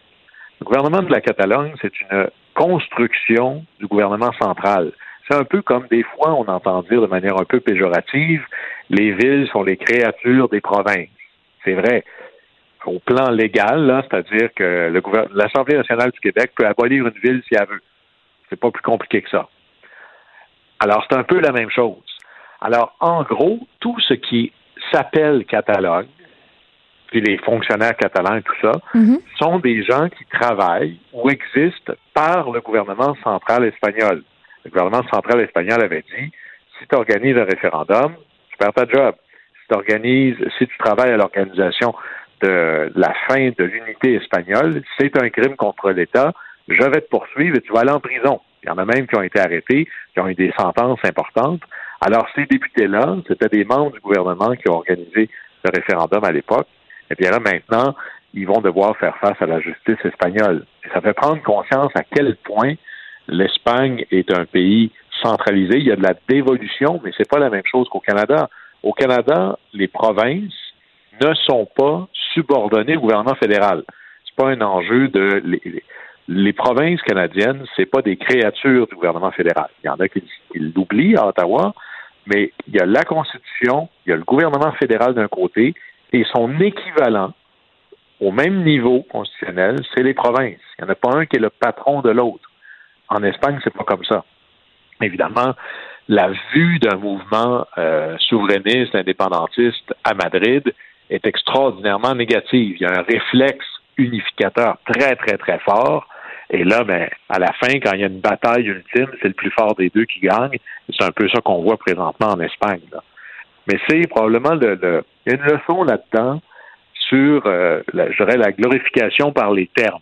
Hein, aux États-Unis, des fois, j'en entends mm. regardez, aux États-Unis, ils ont des États. Hein, c'est l'État du Texas, c'est l'État de New York. Euh, si vous allez au Mexique, c'est des États aussi. Mais par exemple, l'État de Jalisco, c'est l'État libre et indépendant de Jalisco. C'est ça le vrai nom là, de, de l'État. Mais à la fin, c'est vrai que comparé à ça, province. Euh, oui, ça, fait pic-pic un, peu. Ça fait provincial, comme quand Bernard Landry le disait, quelque chose comme d'espèce de, de, junior. Mais quand on regarde les vrais pouvoirs d'une province, surtout comme le Québec, on est probablement dans les États non souverains qui ont le plus de pouvoir au monde, à l'exception peut-être de la Belgique, mais qui est mm. tellement compliqué que la Belgique est quasiment un pays uniquement sur papier, là, à ce point-ci.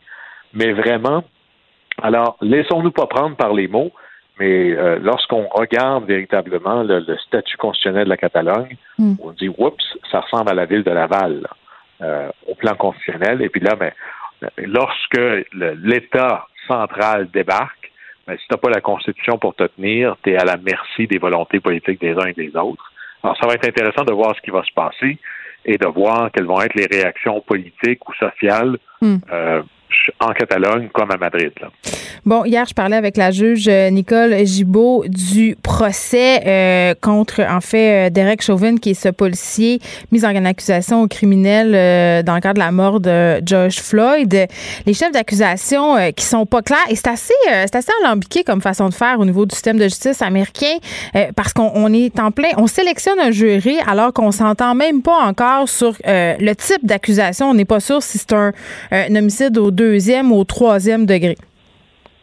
Oui, et alambiqué, c'est le bon mot parce que c'est pas complètement clair pour moi encore non plus. Par contre, l'enjeu, c'est est-ce que c'est d'abord le policier un a été congédié à peu près là, tout de suite après les événements, mais là il est mis en accusation au criminel. Encore faut-il savoir de quoi on l'accuse. Est-ce qu'on l'accuse de meurtre? Est-ce qu'on l'accuse d'homicide involontaire? Est-ce qu'on l'accuse de violence ayant causé la mort? Et, et, tout ça, pour comprendre, il y a, il n'y a rien là-dedans qui met en doute le fait que M. Floyd est mort et que l'action du policier ait pu contribuer à ça. La grande question dans la gravité des accusations, c'est quelle était l'intention? Par exemple, c'est un peu la différence entre j'ai fait quelque chose, mais je pensais pas qu'elle allait mourir, ou je le savais qu'il risquait la mort et j'ai continué.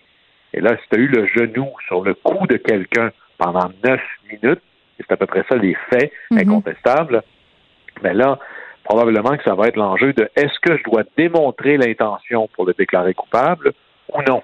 Et là, c'est ça le, genre d'accusation qui va se jouer. D'ailleurs, dans la défense de, l'ancien officier Chauvin, c'est assez hmm. euh, extraordinaire de dire ben on pense qu'il n'est pas responsable parce que euh, la victime, M. Floyd, était probablement intoxiqué au fentanyl. Wow! Oui, puis c'est ce euh, policier-là, quand même, je m'en voudrais de ne pas dire qu'il y avait un certain historique, hein, aussi il y a toujours des débordements, mais au moins, puis là-dessus, c'est pas pour être plus gentil qu'il faudrait l'aider avec M. Chauvin, ça va mm. jouer dans les antécédents, mais les faits sont, sont clairs là-dessus. Mm-hmm. Alors la question, c'est comment on va le faire pour le condamner? Le choix du jury, pas si facile. Tu peux essayer de trouver quelqu'un qui a jamais entendu parler de cette cause-là, qui n'a pas vu la vidéo. C'est assez dur. Alors, on ne trouvera pas quelqu'un qui sait. Le jury idéal serait quelqu'un qui n'a aucune idée de la cause et qui va faire son idée que sur la base des faits, des témoignages qu'il va découvrir. Si on ne trouve pas ça, il faut trouver quelqu'un qui, même s'il a entendu parler de la chose, est capable de convaincre les deux parties que même si j'en ai entendu parler, je vais être capable de me faire une tête sur la base uniquement de ce qu'on va me présenter devant moi en preuve devant le tribunal. Et c'est ça qui va être intéressant, mais là, il y a, un risque dans ce projet-là, dans ce procès-là. Et là, repenser à 1992. Là, je sais que je reviens à autrefois jadis, là, 1992, j'avais 10 ans. Excuse. Ah, alors, écoute-moi, là. Écoute-moi, ma jeune Geneviève, tu vas voir. Alors, il y avait quatre policiers. Enseigne-moi la euh, vie. quatre policiers, dont trois blancs, qui hmm. avaient battu euh, une personne noire, Rodney King, et ils avaient été acquittés. alors que la chose était filmée et tout. Ça avait causé des émeutes extraordinairement importantes à Los Angeles, déclaration de l'état d'urgence. Alors, est-ce que c'est ça qui va arriver si jamais on manque notre coup au niveau de l'accusation? Là?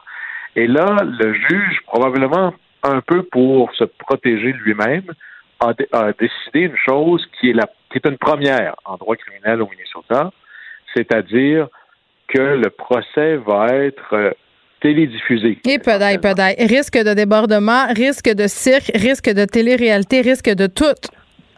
Oui. Alors, moi, là-dessus, je suis un peu ambivalent. Évidemment, la justice, euh, lorsqu'il n'y a personne qui regarde, ce n'est pas de la justice. Mais ça ne veut pas dire que je suis obligé d'avoir ça 24 heures sur 24 sur Internet. Et là, le monde entier va pouvoir suivre ce procès-là. Ben ça me rappelle, je pense, la dérive de 95 avec le procès O.J. Simpson, qui était presque la hmm. télé-réalité avant la télé-réalité. Mais en même temps, Guillaume, euh, pour un procès qui va être aussi suivi que celui-ci, là, euh, puis où les gens vont chercher absolument à trouver toutes les failles, c'est une histoire quand même qui a déclenché un mouvement à l'échelle planétaire, le Black Lives Matter. Euh, c'est peut-être une bonne idée aussi de le rendre disponible en direct parce que les gens vont pouvoir le suivre en temps réel. Il y aura pas, pour, dans un objectif de transparence, je pense que ça peut être bien.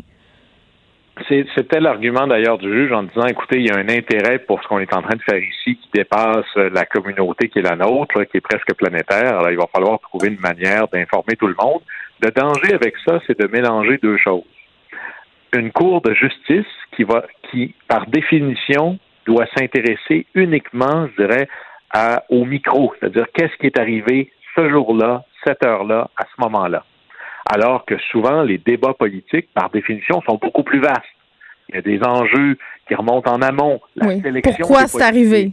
Comment on fait pour les discipliner? Quel genre de formation on leur donne? Comment ils sont équipés? Quelle sorte de technique qu'on leur donne?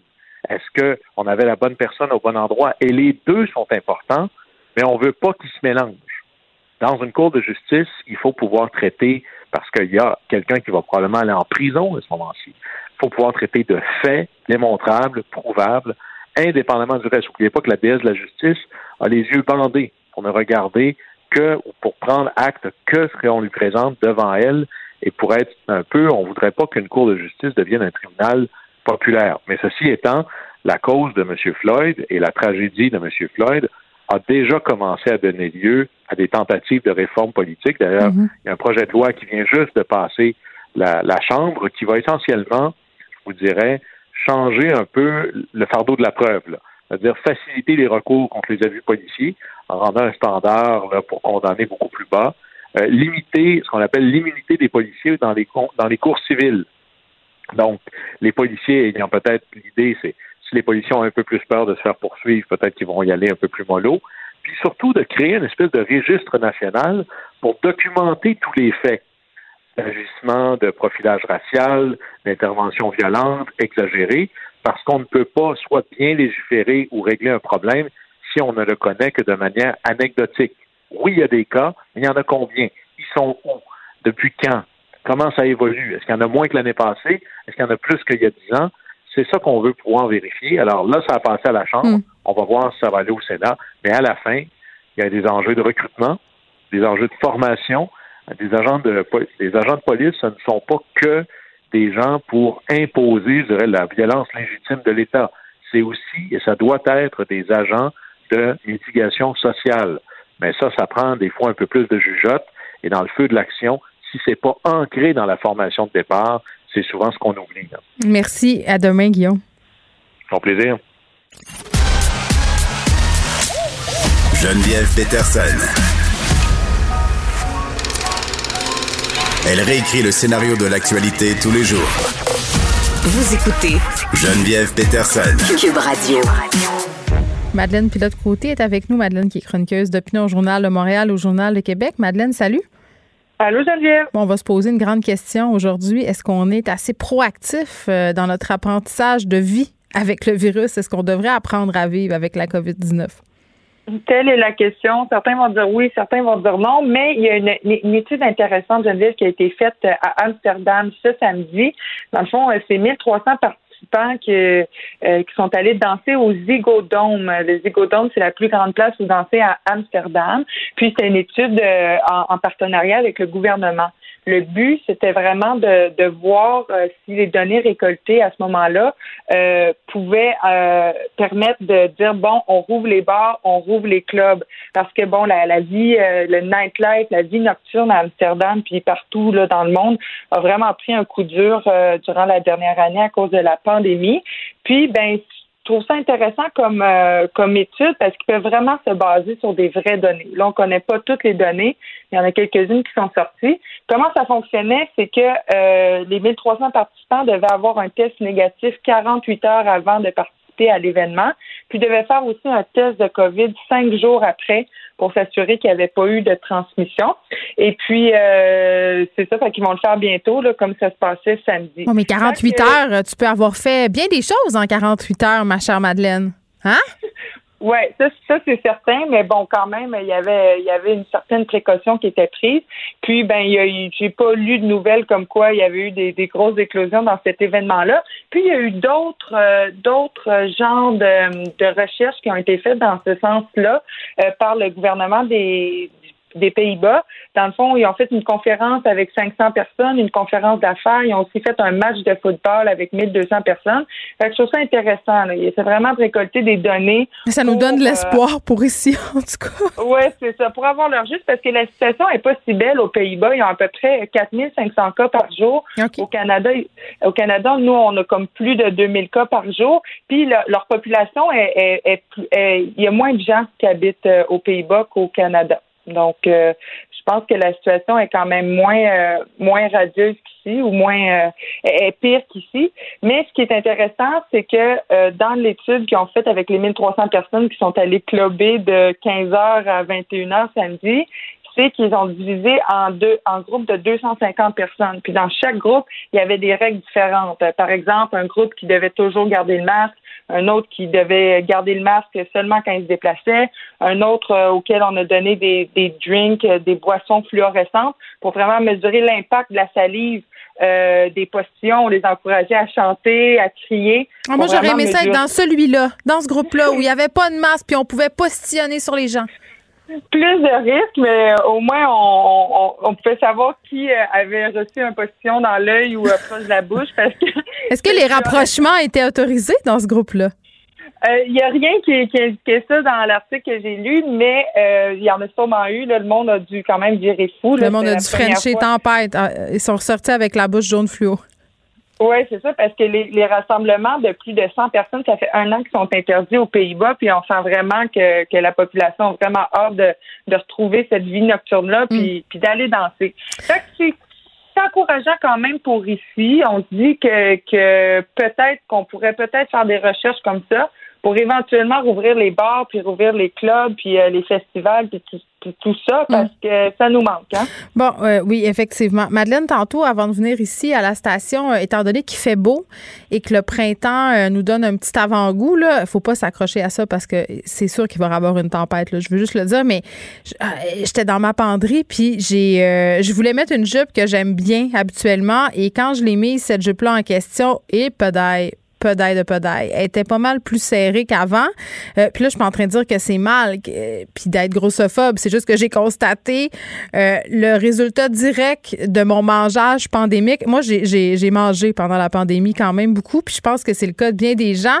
Et il y avait un article du 24 heures super intéressant où on nous dit, écoutez, là, c'est bien correct, OK, vous avez mangé vos émotions. C'est normal. Puis ça va bien aller pareil. Ben oui, il faut pas se taper sur les doigts parce qu'on prend du poids en pandémie. Là, c'est de manger, ça nous aide à réguler aussi nos émotions.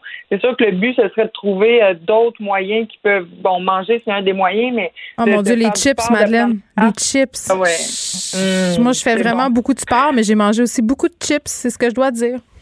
Ben oui, mais c'est normal. On est en pandémie. Notre rapport avec la nourriture a changé. Il y a bien des gens qui mangent plus, mais il y a des gens qui mangent moins puis qui développent des troubles alimentaires aussi. On est tous chamboulés. Tu sais, il y a l'ennui, l'anxiété, la tristesse, la colère ça nous fait manger aussi pour s'apaiser.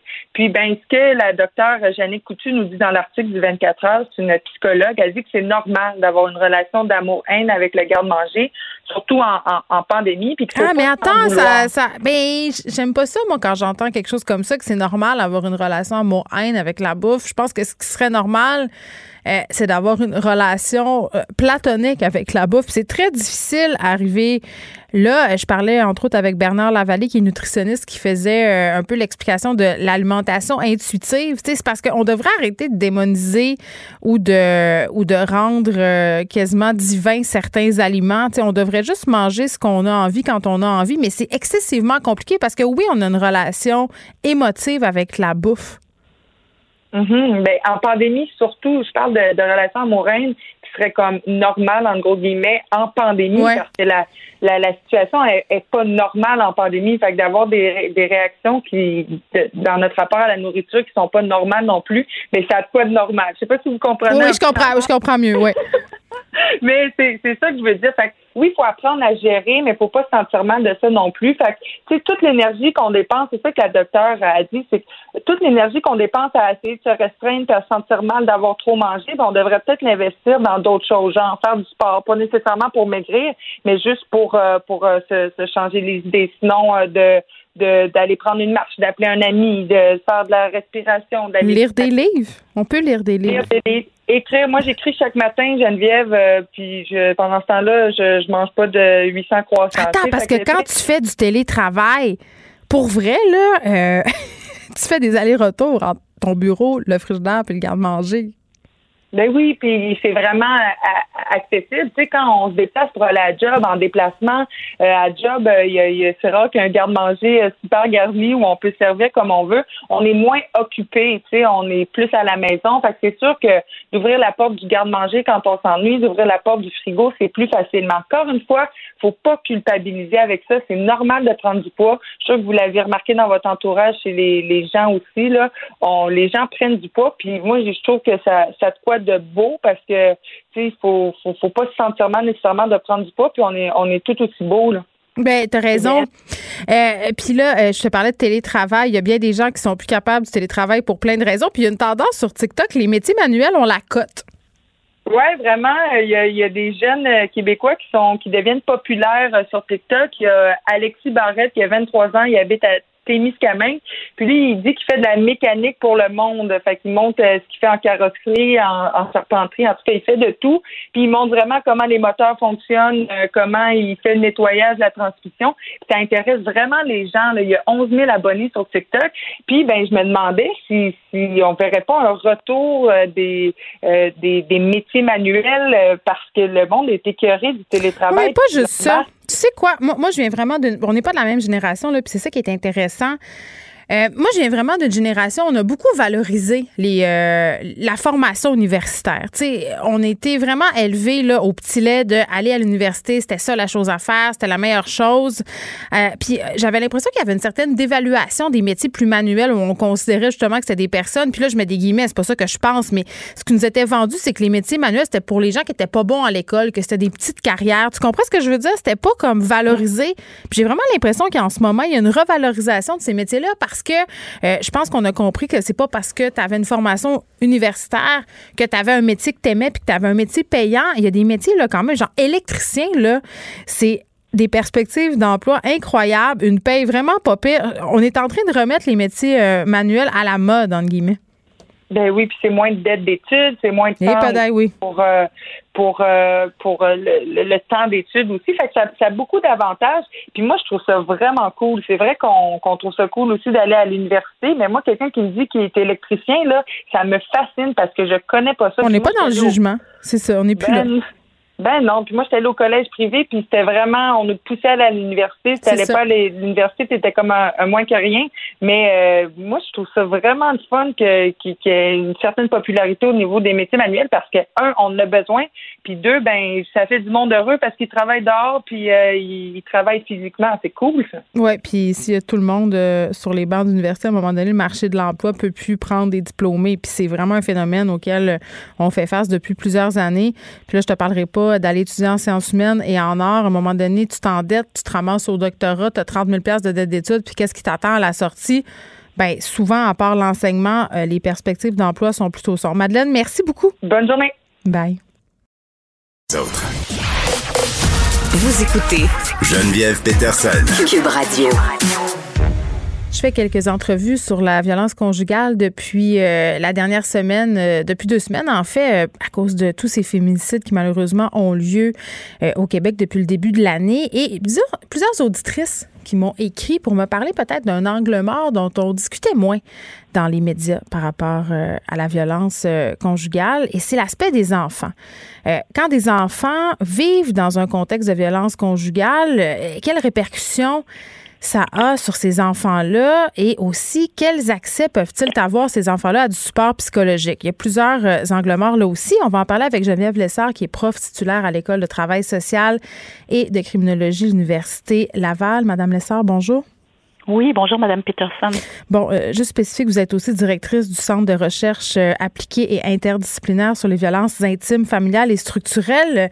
Donc, vraiment très à même de nous parler euh, de cet angle mort-là. Puis c'est une bonne chose qu'on parle de violence conjugale dans les médias, qu'on essaie de couvrir le problème. Un angle qui est moins abordé, c'est, je le disais, les enfants. Les enfants qui sont pris dans un contexte de violence conjugale, Madame Lessard.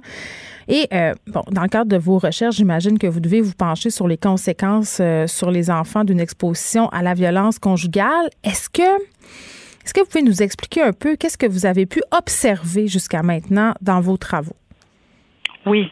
Ben, d'abord, euh, je pense que le, la situation des enfants exposés à la violence conjugale n'est pas très bien comprise dans, dans la population générale. On a souvent tendance à confondre avec un enfant victime de violence, de violence directe qui est le cas parfois de plusieurs d'entre eux qui vivent des doubles victimisations. Donc, juste le fait juste entre guillemets, le fait d'être exposé à la violence conjugale, ça a des conséquences sur euh, le développement et l'adaptation des enfants à, court, moyen et long terme dans, dans leur vie. Ça, ça a été très bien démontré par les recherches, mais l'expérience de ces enfants-là est, euh, est, euh, est souvent euh, minimisée.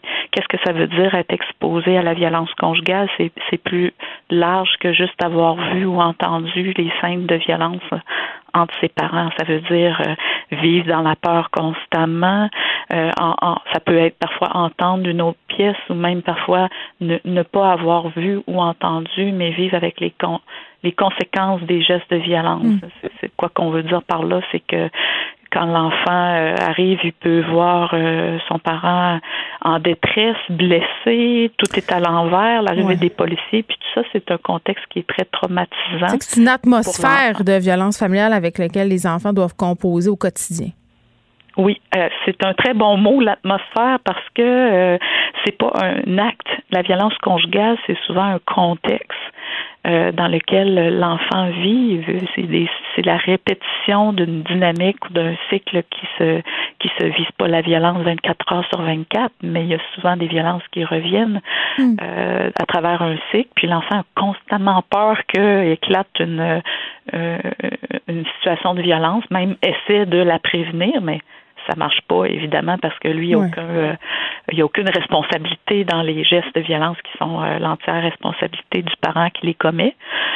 Euh, mais l'enfant essaie quand même toutes sortes de stratégies. Ils sont pas des témoins passifs là, de, la violence, ils sont vraiment dans la dynamique, donc ils vont avoir des comportements pour des fois essayer de distraire la situation, essayer de se tenir tranquille parce que la dernière fois ils se sont pas tenus tranquilles, puis selon eux c'est la situation est mm. éclatée à cause d'eux. C'est comme de dire, euh, c'est comme de dire, Madame Lessard, qu'il se sent responsable, puis qu'en même temps, il y a cette idée peut-être dans la tête de l'enfant qu'il peut sauver son parent. Oui, ils vont avoir plusieurs rôles. Ils vont se sentir responsables, ils vont essayer de, de négocier pour le parent. Il y a des enfants qui nous ont dit dans nos recherches, euh, euh moi j'étais la personne dans la famille qui, est, qui était capable de, de, de déceler le, le signe de possible dangerosité. Donc j'avais un rôle aussi à jouer pour prévenir. Donc c'est une grosse responsabilité mm. qu'ils mettent sur leurs épaules. Puis il faut justement, euh, comme, euh, comme stratégie, comme adulte autour d'eux, bienveillant, il faut leur dire qu'ils n'ont rien à voir là-dedans, que c'est, le, parent qui commet la violence qui en est responsable, puis qui, qui devrait pas se sentir coupable de la situation. Dites-moi, Madame Lessard, euh, puis peut-être que c'est un biais que j'ai, vous me corrigerez. Est-ce que ça se peut qu'une personne soit violente avec son partenaire amoureux sans jamais s'en prendre à ses enfants physiquement ou psychologiquement? Oui, ben c'est là un peu que j'essayais de vous amener dans ma première réponse parce que souvent les gens vont avoir tendance à penser que si le parent qui qui euh, violente sa, sa partenaire, c'est souvent le, conjoint euh, masculin qui va euh, euh, violenter sa, sa partenaire femme.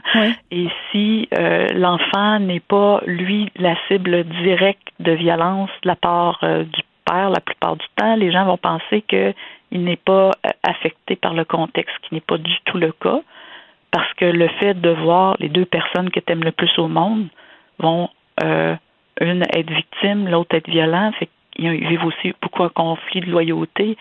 Euh, est-ce que je dois défendre? Est-ce que j'ai le droit d'aimer mon père, même s'il commet de la violence? Donc, c'est beaucoup un, vécu extrêmement difficile, puis on peut comprendre les conséquences qui ont été documentées dans les recherches.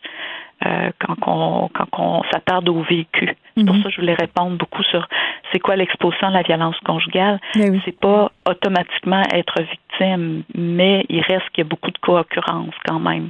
Quand un parent va, va faire de la violence conjugale, euh, il peut aussi faire de la maltraitance directe envers son enfant, l'un ou l'autre des parents là.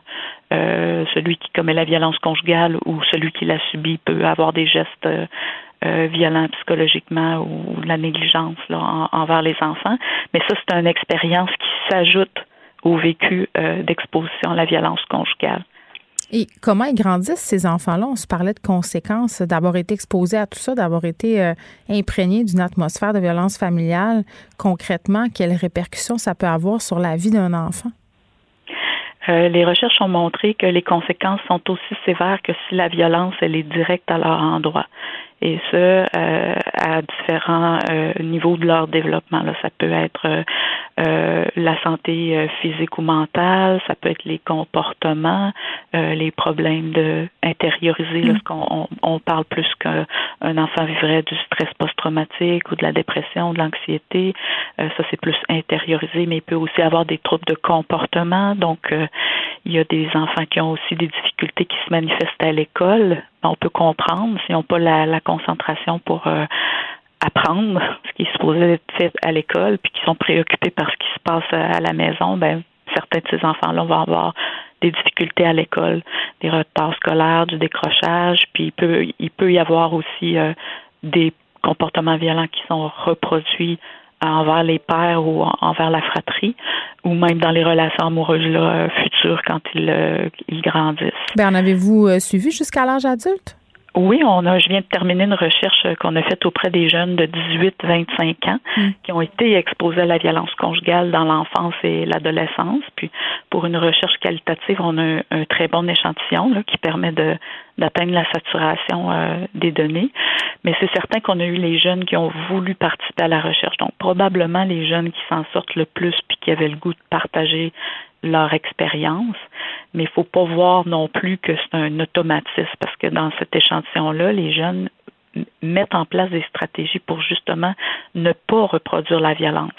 Mais pour ça, il faut qu'il y ait une, une prise de conscience de son vécu de victimisation, puis euh, des, de l'aide, de, de l'aide, soit dans son réseau naturel ou euh, euh, des services professionnels qui vont, c'est tout un processus, là, sortir de la violence, hein, ça implique beaucoup d'actions, mm. puis sur du moyen et long terme, mais il faut, faut avoir l'espoir. Il existe des services sur le terrain qui sont spécialisés pour aider ces jeunes-là, donc il faut les amener à arriver dans les services. Mais ce que je déplore, moi, dans ma recherche, euh, très peu ont eu de l'aide quand ils étaient enfants ou adolescents. Ben c'est ça, je voulais vous en parler de ça, Madame Lessard, parce que moi, ce qui était attiré à mon attention, c'est le manque, euh, parfois, bon, pas le manque, mais l'espèce de d'illogisme par rapport à cette aide psychologique-là dans le système. C'est-à-dire, euh, exemple, je vous donne un exemple, moi, je suis une mère, euh, je me sors d'une situation de violence conjugale, je veux aller chercher de l'aide pour mon enfant et l'autre parent refuse de signer parce qu'on sait quand on veut avoir de l'aide psychologique ou même des soins pour son enfant, il faut que les deux parties signent, les deux parents. Et dans un contexte de violence conjugale, c'est pas toujours évident. Parfois,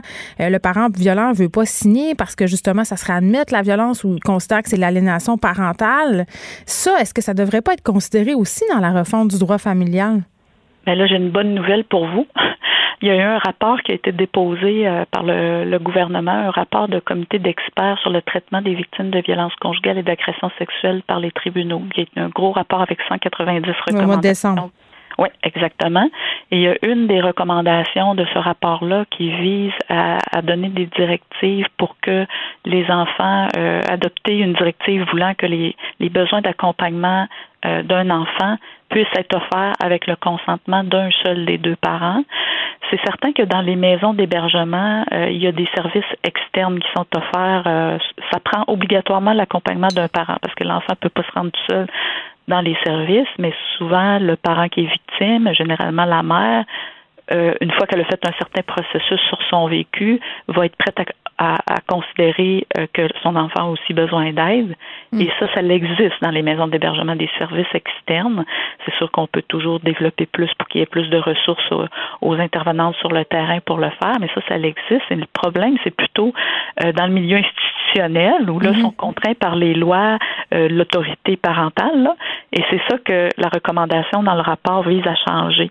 Donc, quand est-ce que ça va être actualisé? Ben, c'est ça. Je ne sais pas quand, mais au moins c'est reconnu par le gouvernement qui veut poser une action pour qu'un seul des deux parents puisse autoriser euh, l'aide euh, psycho, euh, psychosociale à l'enfant. Très bien, Geneviève Lessard. Merci beaucoup, qui est professeur titulaire à l'École de travail social et de criminologie de l'Université Laval, on se parlait des enfants qui vivent dans un contexte de violence conjugale.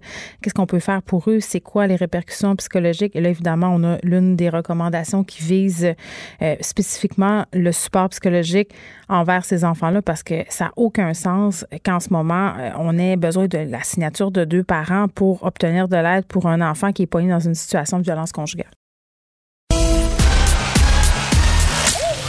Geneviève Peterson. Elle réécrit le scénario de l'actualité tous les jours. Vous écoutez Geneviève Peterson. Cube Radio. Le, commentaire de Danny Saint-Pierre, un chef pas comme les autres. Danny Saint-Pierre? Hello! Ta blonde m'écrivait sur Facebook hier. Ah, je sais, vous avez des échanges. J'étais jalouse parce que tu parlais pas d'elle. Fait que là, c'est fait, on a parlé d'elle. Check! Check. Done deal. Paraît que tu as préparé le souper pour la Journée internationale du droit des femmes. Oui, c'est une des rares fois dans ma vie où je fais le souper, hein, on s'entend. Moi, je suis tout le temps évaché sur le divan en train de. Tu fais pas de manger jamais. Faire un bain de pied. à être là en train de regarder, à, fumer ma pipe en robe de chambre. Mais moi, hier, avec mon journal en papier. Tout le souper tout seul. Ah oui? Oui, mon chum avait du travail, puis je me suis dit Là, là, j'ai pas passé la journée à dire que c'était pas une fête des mères pour me plaindre qu'ils fassent pas le souper. Il y a de la job, moi j'en ai pas. Je vais faire le souper, ma gueule. That's it. Le droit des femmes, c'est le droit de faire le souper aussi. J'étais enfin, euh, j'étais enfin à ma vraie place, c'est-à-dire la cuisine. OK. C'est une belle place, la cuisine. Moi, j'y suis à tous les jours. J'adore ça. Puis je te dirais que euh, on est bien dans la cuisine, ça sent tout le temps bon. Ce que j'aime, c'est avoir le choix d'y être ou pas. Tout à fait. C'est ce que je dirais. je devrais me poser cette question-là, moi aussi. Oui, est-ce que oui.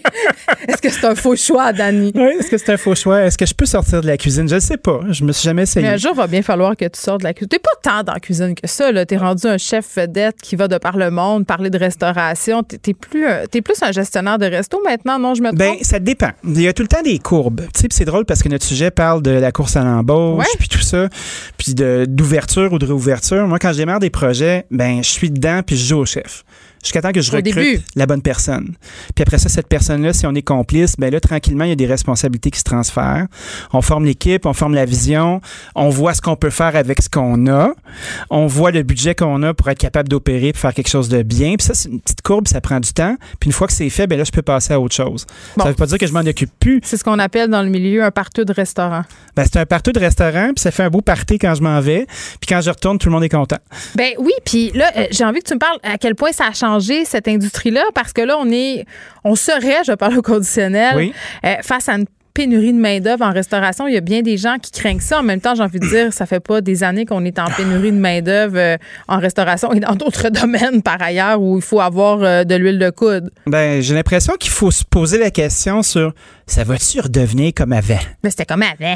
Ben, avant à l'époque, là, un paquet de restaurants qui étaient ouverts, puis il fallait que tu te démerdes pour attirer des clients, puis il fallait que tu baisses tes culottes, puis que tu te fendes en deux pour être capable de donner ton stock, servi avec, en disant un beau merci, en espérant recevoir des pourboires, puis d'avoir assez de clients pour payer tes billes. Puis c'est pour ça que la moitié des restaurants ferment en dedans d'un an et demi.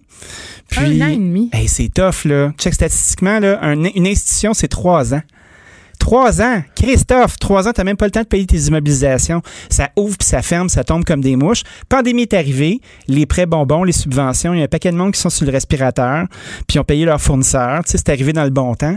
Tu sais, ça fait quand même un an. Puis là, ben, on voit qu'il y a beaucoup moins de fermetures qu'il y en avait parce que tout le monde est ses breaks. Là, les restos commencent à ouvrir. Ils commencent à ouvrir, donc ça, ça veut dire qu'on peut dire adieu euh, aux prestations qui sont en place. Tu sais, c'est une façon de dire, OK, on ferme Oui, le robinet. peut dire bonjour à rembourser les dettes parce que c'était des prêts. Hein? C'était it. pas des dons. Non, c'était pas des dons. Puis après ça, ben là, il y a une course à l'embauche. Tu sais, quand il y a une course à l'embauche, là, ça, ça laisse sous-entendre qu'il y a une rareté. Puis cette rareté-là, ben, ça fait augmenter les salaires. Ça fait que moi, je m'assois devant toi puis je, je te dis pourquoi je travaillerais pour toi? Ben, that's it. Pourquoi je travaille pour toi? Puis tu vois, euh, c'est drôle parce que tout au long de l'année, euh, il y a tout le temps du monde un petit peu plus vieux qui casse du sucre euh, sur le dos des un petit peu plus jeunes. Ah, mais leur ça, tente dans pas tous les domaines. Ben oui, ça- je pense que ça fait très longtemps que ça dure. Ça t'est arrivé bien avant nous, puis ça va se poursuivre après. Puis moi aussi, je casse du sucre sur les plus jeunes. Ben oui, moi aussi, j'adore ça. C'est l'histoire de la vie. Ben, les- plus jeunes, je trouve qu'ils ont le dos pas assez dur, fait que le sucre casse pas, ça casse les jeunes. Ça, c'est oh, terrible. t'es un vieux réac. Chou. C'est pas vrai, pas vrai. Chou d'Annie Saint-Pierre. Je viens juste te faire fâcher. Ben, je suis même pas fâchée. C'est juste pour le, le En fait, du théâtre. En fait, du théâtre, oui, c'est burlesque. spectacle. Je pleure pas encore, mais ça s'en vient. Ouais, moi aussi, j'ai mis euh, Tijan qui rit, Tijan qui pleure. La toune va partir. Donc, euh, ça crée une rareté. Les salaires vont augmenter. Il y a deux questions qu'on doit se poser. Si tu plus de staff, puis tu as un gros restaurant, puis tu dois l'opérer, puis tu étais habitué de rouler à 7 jours par semaine, puis à faire trois chiffres par jour, puis à faire tout puis son contraire, puis avoir un menu de 200 items, ben, c'est bien sûr que si tu as le tiers de ton personnel, va falloir que tu changes ton plan de match, puis tu te poses la question est-ce que je suis capable de revenir comme avant? Fait que, tu sais, il y a plusieurs questions à se poser. Est-ce que je peux ouvrir 7 jours? J'ai-tu assez de personnel pour ça? Mais est-ce qu'il faut? T'as-tu- ben, c'est ça. As-tu besoin d'ouvrir 7 jours pour que ta business, ça Il y a fonctionne? beaucoup de restos euh, qui sont ouverts, mettons, du mardi au samedi. Ouais, ça, c'est des petits, des petits restos indépendants de, Ouais. de fraîchiers comme toi puis moi, on Ah, fréquente ok, ou on opère. Il y a- d'autres restaurants? Ouais, il y en a d'autres, comme des chaînes, admettons, là, qui sont Ah! dans des gros centres d'achat. puis Ouais, Suscar, ou tu sais, admettons. euh, Bâton su- Rouge, Saint-Hubert, on va en nommer, là. On fera pas de. Hein, on fera Boston Pizza, on fera Ben pas oui, la cage, euh, qui c'est qu'il y a d'autres? Même le frier, tu sais, c'est des gros morceaux. Tu sais, quand t'es rendu à 30 restaurants, là, Oh, oui, on peut tu fais un modèle d'affaires. ça va bien. Ouais. Puis, tu as vendu des prévisions en disant, ben écoute, euh, si tu veux payer ton fonds de commerce en dedans de tant d'années, ben il faut que tu opères sur 7 jours, tes chiffres, ça va être ci, ça va être ça, tu vas acheter tant de nourriture, on te prévoit telle courbe de consommation. Mais là, si t'as plus de staff pour opérer ton modèle, il prend une Christie de débarque. Fait que, il faut se poser la question. C'est drôle parce qu'on en discutait la semaine dernière avec les ouvertures imminentes puis les gens qui, euh, qui, qui sont qui se sentent pognés à réouvrir Ben, parce qu'ils se disent ferme, OK, ferme, là. c'est à rouvrir et pas réouvrir, hein, Ouais. parce que Luc va m'envoyer un texto.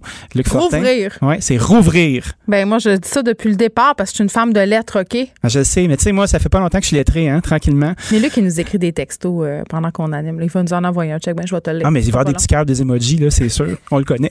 Ceci dit, ben, je pense que c'est l'occasion de réévaluer le système. Si t'es pas capable d'avoir du personnel compétent, là, puis arrête pas d'avoir du monde qui échappe des soupes sur tes clients, ben, peut-être que t'es pas dû pour avoir du service au table, puis tu devrais ramener ça vers le service au comptoir. Puis c'est sûr que c'est... c'est la mode. Ben, c'est plus. épeurant, mais... Pourquoi? Pourquoi? Euh, je veux dire, dans Pourquoi? plein de petits restos de fraîchis Andy là, dont on parle depuis Oui. tantôt, là, euh, c'est la mode, là, de moins Ben en oui. moins de services aux tables. euh, On aime ça. Même que le client se lève pour aller chercher son plat. Puis moi, je trouve ça bien cool. Moi, j'adore ça parce que ça enlève l'espèce de pression d'avoir beaucoup, beaucoup, beaucoup de corps morts Ouais, qui sont en train de travailler, puis de monsieur, madame, nanana, puis de têter des types, puis d'être là, puis de... Tu sais, un moment donné, on a eu une discussion sur les pourboires, puis tu connais ma position, fait puis il y a une espèce euh, de fait clip... Il y a une espèce de clip qui est sorti avec un titre qui avait comme pas de bon sens, juste pour que le monde donne la merde, là. À toi, ça? Ici, là, sur nos, nos plateformes de médias sociaux à nous, tu sais, des fois, je me fais pogner. Ouais, moi Puis, euh, gars, c'est de bonne guerre, là. On est chanceux, une job. sensationnalistes. Ouais, puis là, ça clique, puis là, tout le monde, euh, ça lit pas le texte, ça écoute pas la clip, puis ça fait rien que dire. Mais la personne qui a fait le clip, c'est habituellement pas la personne qui répond aux insultes. Ben non, c'est ça. Celle-là, elle rentre chez elle. Mais on l'aime, on, on l'aime. Ben oui, mais écoute, en tout cas, visiblement, son travail fonctionne parce que ça marche. Ça marche, les gens réagissent. Mais tu sais, il y- avait une quote où je disais que le pourboire, euh, j'alléguais que le pouvoir, le pourboire transformait les serveurs en putes. Évidemment, moi, jamais je pensais que les serveurs allaient devenir des putes. C'est pas ça mon point Mais du j'ai tout. envie de te dire aussi que ce sont des propos qui pourraient être interprétés comme étant putophobes. Ouais, mais moi, je veux pas euh, faire ça du tout. Je me lève jamais le matin en, en- en incitant la phobie de quoi que ce soit ou en voulant insulter les gens. Hmm. Mais je trouve qu'on on se retrouve à essayer de trouver de l'argent en mettant des gens sur le plancher pour créer des jobs qui, bien souvent, euh, se fient sur des sous de clients qui sont là puis qui arrivent sous forme de pourboire. Ah, moi, je me fiais beaucoup aux sous-clients. Ben J'ai oui. payé beaucoup d'affaires avec les sous-clients. Ben tout à fait. Puis là, il y a une espèce de contrat moral où tu laisses 15% Il n'y a pas un maudit client qui a, qui a les couilles de ne pas laisser le 15% Je sais pas, mais moi, je Ils me sens se cheap quand je dire, laisse euh, pas plus que 15% Ben, c'est ça. Mais tu sais, il y a un paquet de monde qui dit c'est mon droit, c'est comme ça que le service va rester bon. Ben là, en faisant ça, tout ce que vous dites, c'est que vous devenez une espèce de petit pouvoir qui n'existe pas vraiment, puis qui est vraiment malsain. Puis tu vois, moi, moi qui va avoir de service pour rien, avec du monde qui ne veulent pas typer comme du monde, mieux je vais me sentir. Moi, j'ai une question. Vas-y. Pourquoi j'entends beaucoup de restaurateurs me dire qu'ils ne sont pas capables de garder les bons employés? Ben, parce qu'on n'est pas capable de les payer comme du monde. Puis en plus, le travail, il est stressant, puis bien souvent, il n'est pas charté. Donc ça, ça veut dire, tu te ramasses en cuisine, admettons, parce que la cuisine, c'est la place où il y a le moins d'argent. Sais, en salle à manger, il y a les fameux pourboires. Donc, ça se passe bien. Personne n'a le droit de toucher à ça. C'est correct. C'est la chasse gardée. Tu peux arriver puis travailler deux jours par semaine, faire plus d'argent que le plongeur. Même pas le dire allô lui dire merci. Puis pitcher tes assiettes, même pas vider sur ton comptoir. Puis dire, allez, ramassez bande de gueux. Tu? Mais quand on n'est pas capable de payer des gens un salaire qui est décent, ben c'est une chose. Mais en plus, quand le travail change à chaque fois que tu changes de job, puis diamétralement, tu sais, exemple, tu vas faire une sauce hollandaise à une place. Une sauce hollandaise, c'est ce que vous mangez sur vos œufs bénédictines, ma gang de, de bourgeois de brunch, tu sais. Une belle sauce aux œufs bien mousseuse avec du C'est beurre. pas l'enveloppe nord, là. Non, ben des fois, ça va être l'enveloppe nord. Oui, oui, souvent. À une autre place, tu vas arriver, puis la, la hollandaise, elle va être faite dans une bonbonne, comme les bonbonnes à crème fouettée, parce que ton chef, ça va être un moderniste. Puis après ça, tu vas être à une autre place, puis à toutes les deux minutes, il va falloir que tu sépares des jaunes d'œufs avec du beurre, parce que ton chef, c'est un vieux français réac. Puis moi, je les trouve quand même bien drôles, les autres, c'est avec eux que j'ai appris. Puis tu fais comme, à chaque fois tu changes de job, Tout est bien délimité dans la cuisine. Et d'ailleurs, Oui. pour comprendre comment ça fonctionne, Mhm. une cuisine, et pour comprendre à quel point euh, le métier de plongeur, puisque tu y fais référence, est névralgique, il faut lire Le plongeur de Stéphane Larue, qui est Oui. un roman absolument extraordinaire. Après ça, là, je peux vous le jurer, là, vous regarderez plus jamais le staff en cuisine de la même façon, et le plongeur en particulier. Ah non, Parce que si il fait la pas la vaisselle, tout s'écroule. tout s'écroule. Puis c'est drôle parce que c'est souvent la personne, euh, les, les gens en cuisine vont respecter le plongeur puis vont en prendre soin, vont y envoyer des petites collations, vont l'aider avec les gros sacs à vidange. Puis c'est souvent des gens qui sont pas super de bonne humeur. Fait que c'est un peu. euh, Une des rares fois où j'ai failli vomir en lisant un livre, par ailleurs. Oui. Une scène où le plongeur raconte euh, que le sac de vidange s'ouvre dans l'escalier du Mhm. restaurant qui doit ramasser Oui. son contenu. J'ai rarement lu quelque chose d'aussi graphique. C'est assez réussi, ce livre-là. Quand j'étais plongeur à ma première job, à un moment donné, un serveur, tu sais, anecdote, là, on jase d'anecdote, vient me chercher puis fait, il y a un dégât dans les toilettes. fait que là, non! moi, je suis, euh, je suis là avec mon petit bonheur, tu sais, je faisais des shifts en cuisine puis c'était mon soir de plonge dans la semaine puis c'était ma punition parce que j'avais une grande gueule, vous imaginez bien. fait que, et je suis mon, mon, mon, mon serveur, tu sais, mon serveur qui est là puis qui est dégoûté un petit peu puis qui, c'est la seule fois qu'il me parle dans la semaine parce qu'il a besoin de quelque chose, tu sais. Fait que là, je descends euh, avec ma mop, je fais quel genre de problème? Ah, tu vas voir, tu vas voir. Ben, imagine-toi donc qu'il y avait une madame qui avait une diarrhée projectile sur les murs de toute sa cabine de toilette. Qui c'est qui a torché ça, tu penses? Le plongeur. Qui c'est qui a fait le type de la madame? Le serveur. I rest my case. C'est terrible. Terrible. Donc, est-ce qu'on est capable d'avoir du service ou pas? Moi, j'aime bien l'idée d'avoir un comptoir, puis quand il s'agit d'avoir de la supervision, ben, t'es toujours mieux d'avoir tes employés dans le même tapon. Fait que si tout le monde est en arrière du comptoir, puis t'as une personne qui fait des toasts, une autre personne qui met les œufs dans l'assiette, puis on passe le cabaret vers l'avant, ben, t'as la chance de tout voir, puis t'as la chance de tout contrôler. Plus t'étales tes services, C'est aussi la chance de parler avec ces gens-là quand t'es client et t'es assis au bar. Et Oui. ça, c'est le fun. Ben oui! Puis tu sais, je veux pas que ce soit rabat-joie, mais on a un paquet de monde qui est là puis qui se demande comment ils vont faire. Ben je pense que d'accepter de, réduire les journées d'opération pour garder les meilleures personnes, de mieux les payer, probablement que ça va se refléter sur la facture. Fait on va trier le- trier le grain de livret, hein? puis on va essayer de garder les meilleurs restaurants ou ceux qui vont trouver leur façon de bien travailler dans ça. Ben, je pense pas que ça va se régler facilement. Les employés, là, c'est pas des graines que tu mets dans la terre, puis t'arroses, puis ça va pousser, puis ils sortent de là, puis Faut ah, pas juste tiens, leur acheter une table de baby-foot. Moi, je Ouais. pensais que c'était ça. le truc. Ben oui, ça, puis des cartes du Starbucks. Ah, oui, ils tellement contents. On Puis une bière à la fin de shift. Je vais aller, oui, la fameuse bière de fin de chiffre. Écoute, qui dégénérait souvent. Dani Saint-Pierre, merci. Merci, ça m'a fait du bien. Au revoir. Oui. Pour une écoute en tout temps, ce commentaire de Danny Saint-Pierre est maintenant disponible dans la section balado de l'application et du site cube.radio, tout comme sa série balado L'Addition, un magazine sur la consommation et l'entrepreneuriat. Cube Radio. Geneviève Peterson. La déesse de l'information. Vous écoutez Geneviève Peterson. Cube Radio. fait un retour sur ce sondage euh, léger qui révèle que le moral des jeunes adultes canadiens a beaucoup plus souffert euh, des effets de la pandémie que celui de leurs concitoyens plus âgés. Lily Boisvert est avec nous. Salut Lily.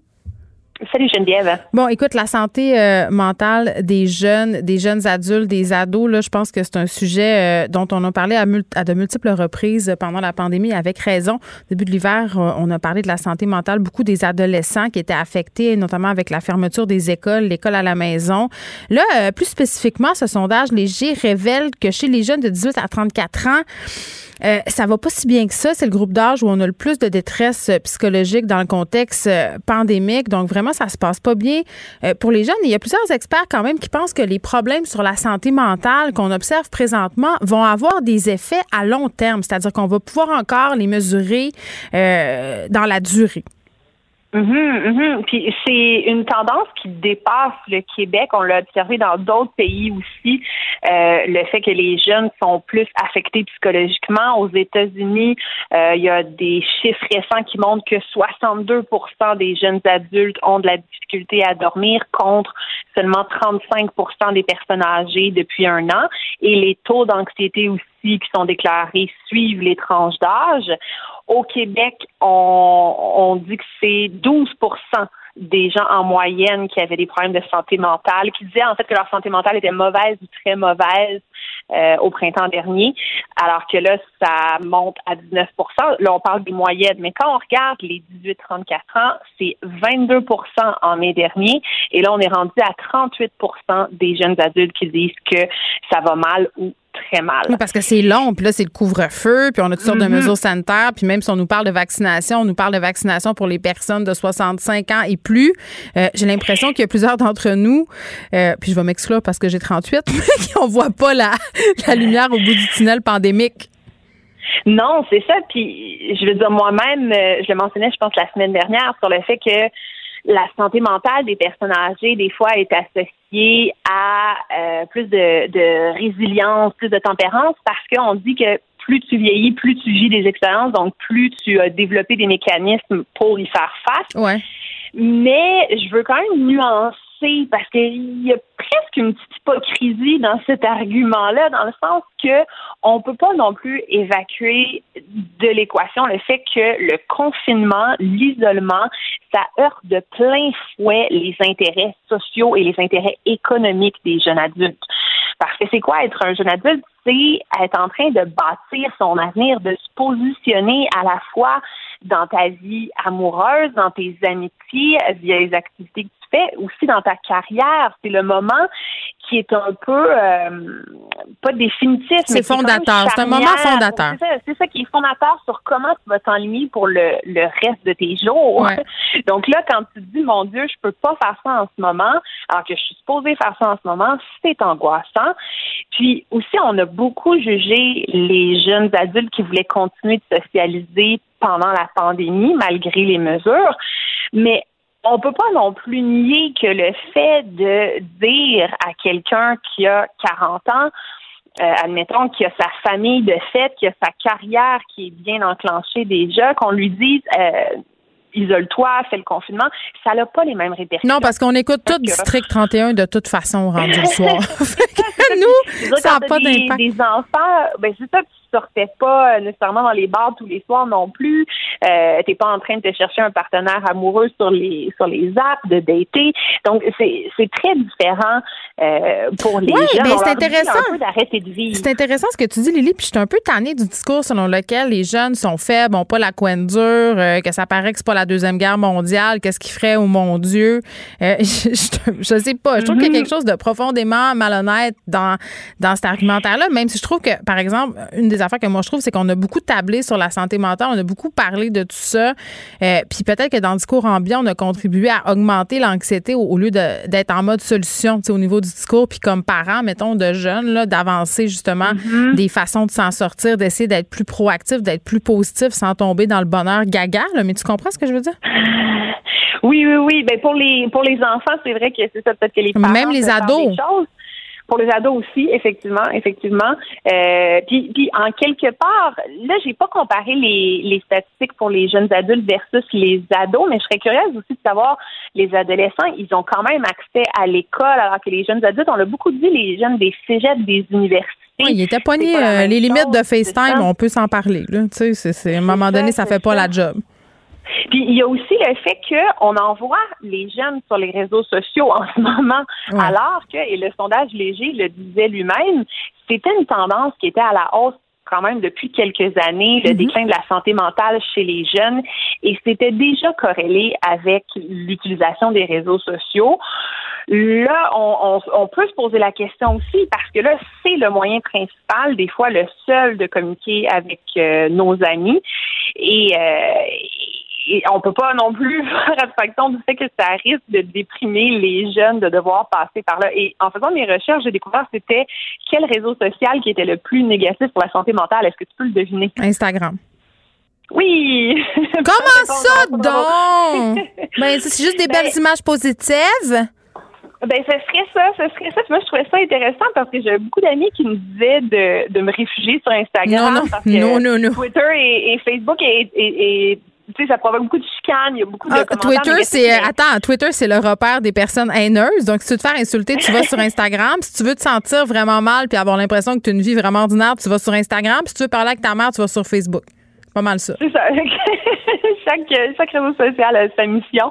Mais oui, effectivement, c'est Instagram le pire, celui qui est, est le plus euh, susceptible de nous faire sentir mal. Et puis, il y a aussi toute la question de l'insécurité financière. Là. On peut pas être hypocrite par rapport à ça non plus. Les jeunes sont plus pigistes, sont plus précaires et sont aussi plus nombreux à avoir perdu leur emploi. On a un petit groupe de 13% des travailleurs, les jeunes, qui a assumé 50% du manque à gagner des emplois l'année dernière. C'est pas rien, là. On- ils sont clairement les plus touchés économiquement. Puis, c'est ça qu'ils travaillaient dans des secteurs qui ont été frappés fort par la, par la pandémie. Mais il y a aussi tous ceux qui travaillaient dans des domaines euh, où on n'embauche tout simplement pas. en Mais ce c'est ça. Donc, euh, euh, c'est sûr que de l'insécurité, financière, ça crée beaucoup d'anxiété. Mais moi, ce qui m'inquiète, c'est les conséquences à long terme parce qu'on n'arrête pas de Mhm. dire, puis j'en parlais ce matin avec Benoît, on, on se rabattait beaucoup sur le fait que c'était temporaire. On se disait, bon, il faut dire à nos jeunes que c'est temporaire, que ça va changer, puis que, tu sais, la lumière est là. Mais, mais en fait, on pourrait voir des effets de ce confinement-là à long terme. Mhm, mhm. Il y a de plus en plus de psychologues qui disent qu'il faut faire attention à ça. Euh, ils évoquent que de 10 à 15% des gens en ce moment pourraient garder des séquelles à long terme dans la vie euh, à partir de, de l'anxiété et des dépressions qui, qui font en ce moment même. Au Royaume-Uni, il y a un groupe d'experts euh, en santé publique qui a publié dans le British Medical Journal pour dire que l'impact de la pandémie sur la santé mentale va fort probablement durer plus longtemps que l'impact sur la santé physique, puis qu'il faut en tenir compte. Si on regarde l'histoire, ce qui s'est passé, par exemple, à Tchernobyl en Ukraine ou après euh, Katrina, l'ouragan en Nouvelle-Orléans, on voit que les après la crise, les besoins en matière de santé mentale vont persister deux décennies après. On, 16 ans dans le cas de Katrina, mais euh, Tchernobyl, deux décennies après, on remarque encore qu'il y a euh, beaucoup, beaucoup Mais de là, il y a du problèmes monde qui t'écoute qui vont, qui vont dire, ouais, mais c'est loin d'être Tchernobyl, là. Ah, c'est ça, c'est ça que c'est pas la même chose. Mais là, ce qu'on nous dit par rapport à la crise de la COVID-19 spécifiquement, ce qu'on pense qui va arriver dans le futur, c'est des développements de, de TOC.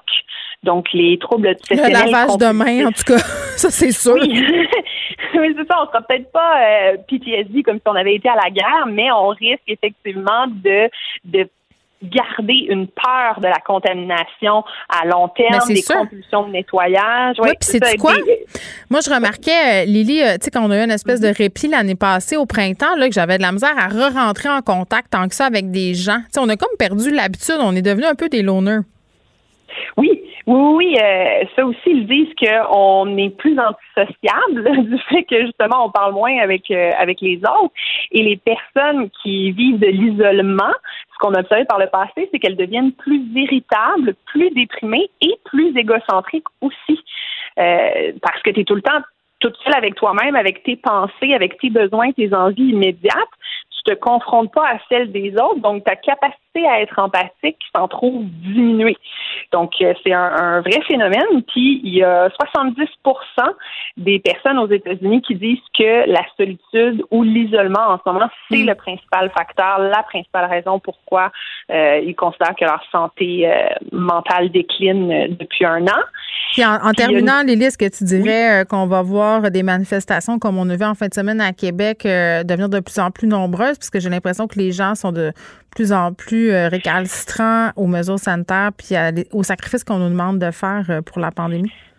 Ben là, c'est ça. Je, je, voyais des gens qui se posaient des questions. Est-ce qu'il y a des tensions intergénérationnelles qui vont émerger? Ils sont déjà là. Euh, ils sont déjà ben, là. Ils sont là, mais ils sont quand même assez douces, moi, je trouve, parce que, en tout cas, personnellement, sur les réseaux sociaux, j'ai vu quand même assez peu de jeunes qui euh, montraient de la colère ou de la frustration par rapport aux, aux générations euh, plus vieilles. Puis, je me demande si c'est pas le, notamment l'isolement et, le fait de, de passer un, un, dur moment d'être en dépression qui limite aussi l'envie de se mobiliser puis de revendiquer. Euh, je pense que ça, ça peut que ça joue. Une chose qui est claire, c'est que là, on a une crise de la santé publique immédiate qui est liée à la transmission d'un virus, mais on en a une autre qui commence et il va falloir tenir hmm. compte aussi des coûts-bénéfices de ça quand on met en place des restrictions et ne pas faire comme si demander aux jeunes adultes de s'isoler pendant plus un an, c'était quelque chose de facile et qui va de soi et qui représente la même chose pour tous les groupes dans la population. Merci Lily. Ça fait plaisir. Joignez-vous à la discussion. Appelez ou textez le 187 Cube Radio 1877 827 2346. Hello. Vincent Dessureau est avec moi. Vincent. Salut. Pour nous parler du Meghan and Harry Gate. Oui. Les gens sont vraiment fâchés contre eux. Je comprends pas. J'ai de la misère à comprendre à, quel point les, euh, il y a une grande partie de la population. Au Québec, on suit peu ça par rapport au reste du Canada. personnes l'ont écouté. Mais ça, par rapport au reste du Canada et en Grande-Bretagne, c'est vraiment deux mondes. Mais ils ont euh, de la haine envers eux autres. Là. Moi, je comprends pas. Je suis, euh, moi, je suis plutôt sympathique à leur cause. Là, ils ont déserté, ils sont partis. Puis là, ils ont décidé de faire leur vie. Puis je sais pas. C'est ça. Moi, j'ose croire que je ferais comme Harry. Puis je, quitterais à un moment donné cette espèce de prison de verre. Ça avait l'air toxique. Ouais, plutôt toxique pour aller refaire ma vie ailleurs. Puis là, on les blâme de comment des problèmes de riches. Mais tu sais, il n'y a pas juste les pauvres qui ont des problèmes. Là. C'est vrai. Euh, ça m'avait l'air effectivement d'un couple foncièrement malheureux pour plein de raisons. Et ils ont décidé de faire un changement de vie complet en faisant, malgré le backlash qu'ils allaient recevoir. Je trouve ça quand même courageux de leur part, qu'ils soient millionnaires ou pas? Les gens n'aiment pas la monarchie. Je pense que c'est ça euh, le problème, surtout au Québec. Mais toi, tu l'as écouté, l'entrevue, là. Oui, ben j'ai écouté ça ce matin. Je suis en retard un peu. Hier, je suis en congé. J'ai récupéré ça ce matin. Et moi, je crois le discours de Meghan Markle. Je crois que la, la, écoute, cette, ce qu'ils appellent maintenant la firme, là, contrôle à peu près tout vraiment d'une façon un peu sans cœur. Euh, et là, ça a brassé. Entre autres, il faut dire, les jeunes, je suis content, je, suis un peu du côté des jeunes. Il y a un sondage qui est paru. T'es euh, content? Ben oui, écoute, je suis content. Je suis pas, euh, pas vieux, Vincent. pas vieux, parce qu'un sondage qui paraissait ce matin montrait vraiment un clash chez les Britanniques. Il faut dire, chez les 18-24 ans, là, 48% sont du côté Harry Meghan, tandis que chez les 65 ans et plus, c'est 9 wow. Donc, vraiment, vraiment deux mondes. Et vous dire que dans les dernières nouvelle, ben là, ce qu'on apprend, c'est que Piers Morgan, l'animateur britannique qui animait euh, Good Morning Britain, qui déteste Meghan Markle depuis qu'il s'est fait virer de bord. Moi, je trouve cette histoire-là, je, trouve ça d'un ridicule. Piers Morgan, là, crache sur Meghan Markle tout le, tout le venin qu'on peut imaginer depuis des années. Parce que, entre autres, eux étaient amis là, au début, avant que lui soit avec Harry. Puis à un moment donné, elle a décidé de faire son chemin, probablement parce que c'est un vieux déplaisant. Lui, il l'a pas pris clairement. Depuis ce temps-là, il la déteste, l'insulte sur tous les plateaux. Et là, ben, il, a, refait ça encore depuis hier. Il a décidé de quitter le plateau parce que quelqu'un le confrontait là-dessus sur le plateau. Et là, il vient d'annoncer qu'il quitte l'émission complètement. C'est un autre scandale. Il, il, a annoncé sa démission. Le réseau a accepté sa démission dans les dernières heures. Alors, plus de Piers Morgan qui pourra se trouver une autre place ailleurs pour euh, déverser son fiel sur la pauvre Meghan. Mais euh, écoute, c'est quand même... Euh, ça prend beaucoup de place dans l'actualité. Ben oui, puis pour euh, des, une chose dont supposément on se fout, mais on s'en fout pas tant que ça puisqu'on en parle depuis maintenant deux jours. Mais Oprah est revenu quand même aussi euh, sur l'entrevue, là, à apporter des précisions. Oui, d'ailleurs, il y a plein de nouveaux petits éléments, des petits clips, entre autres qui concernent la reine, qui ressortent. Ce sera intéressant de voir les réactions là-dessus. Il te dire que la reine a réagi elle-même, se disant attristée dans un petit communiqué, attristée par les difficultés auxquelles ont fait face euh, Harry et Meghan, et qu'on voulait, on prenait très au sérieux le dossier du racisme euh, qui était raconté dans cette entrevue-là, mais qu'on pouvait y avoir une différence au niveau de l'interprétation de ce qui s'était passé. Ah, ben Alors, on comprend qu'on veut dire, bon, on a notre version de notre côté, mais la reine a officiellement réagi à toute cette immense controverse qui fait quand même un petit sourire en coin, là, parce que ça fait changement de parler de la COVID un peu. Là. Vincent, tu me donnes envie d'aller l'écouter. Je pense que c'est ce que je vais aller faire. Je pense que tu vas aimer ça quand ben, même. Je pense que oui, j'aime ça le drama. Vincent Destouron, t'écoute dans quelques instants avec Mario. Merci à Frédéric Mocoll à la recherche, Sébastien Laperrière à la mise en onde. On se retrouve demain à 13h. Cube Radio.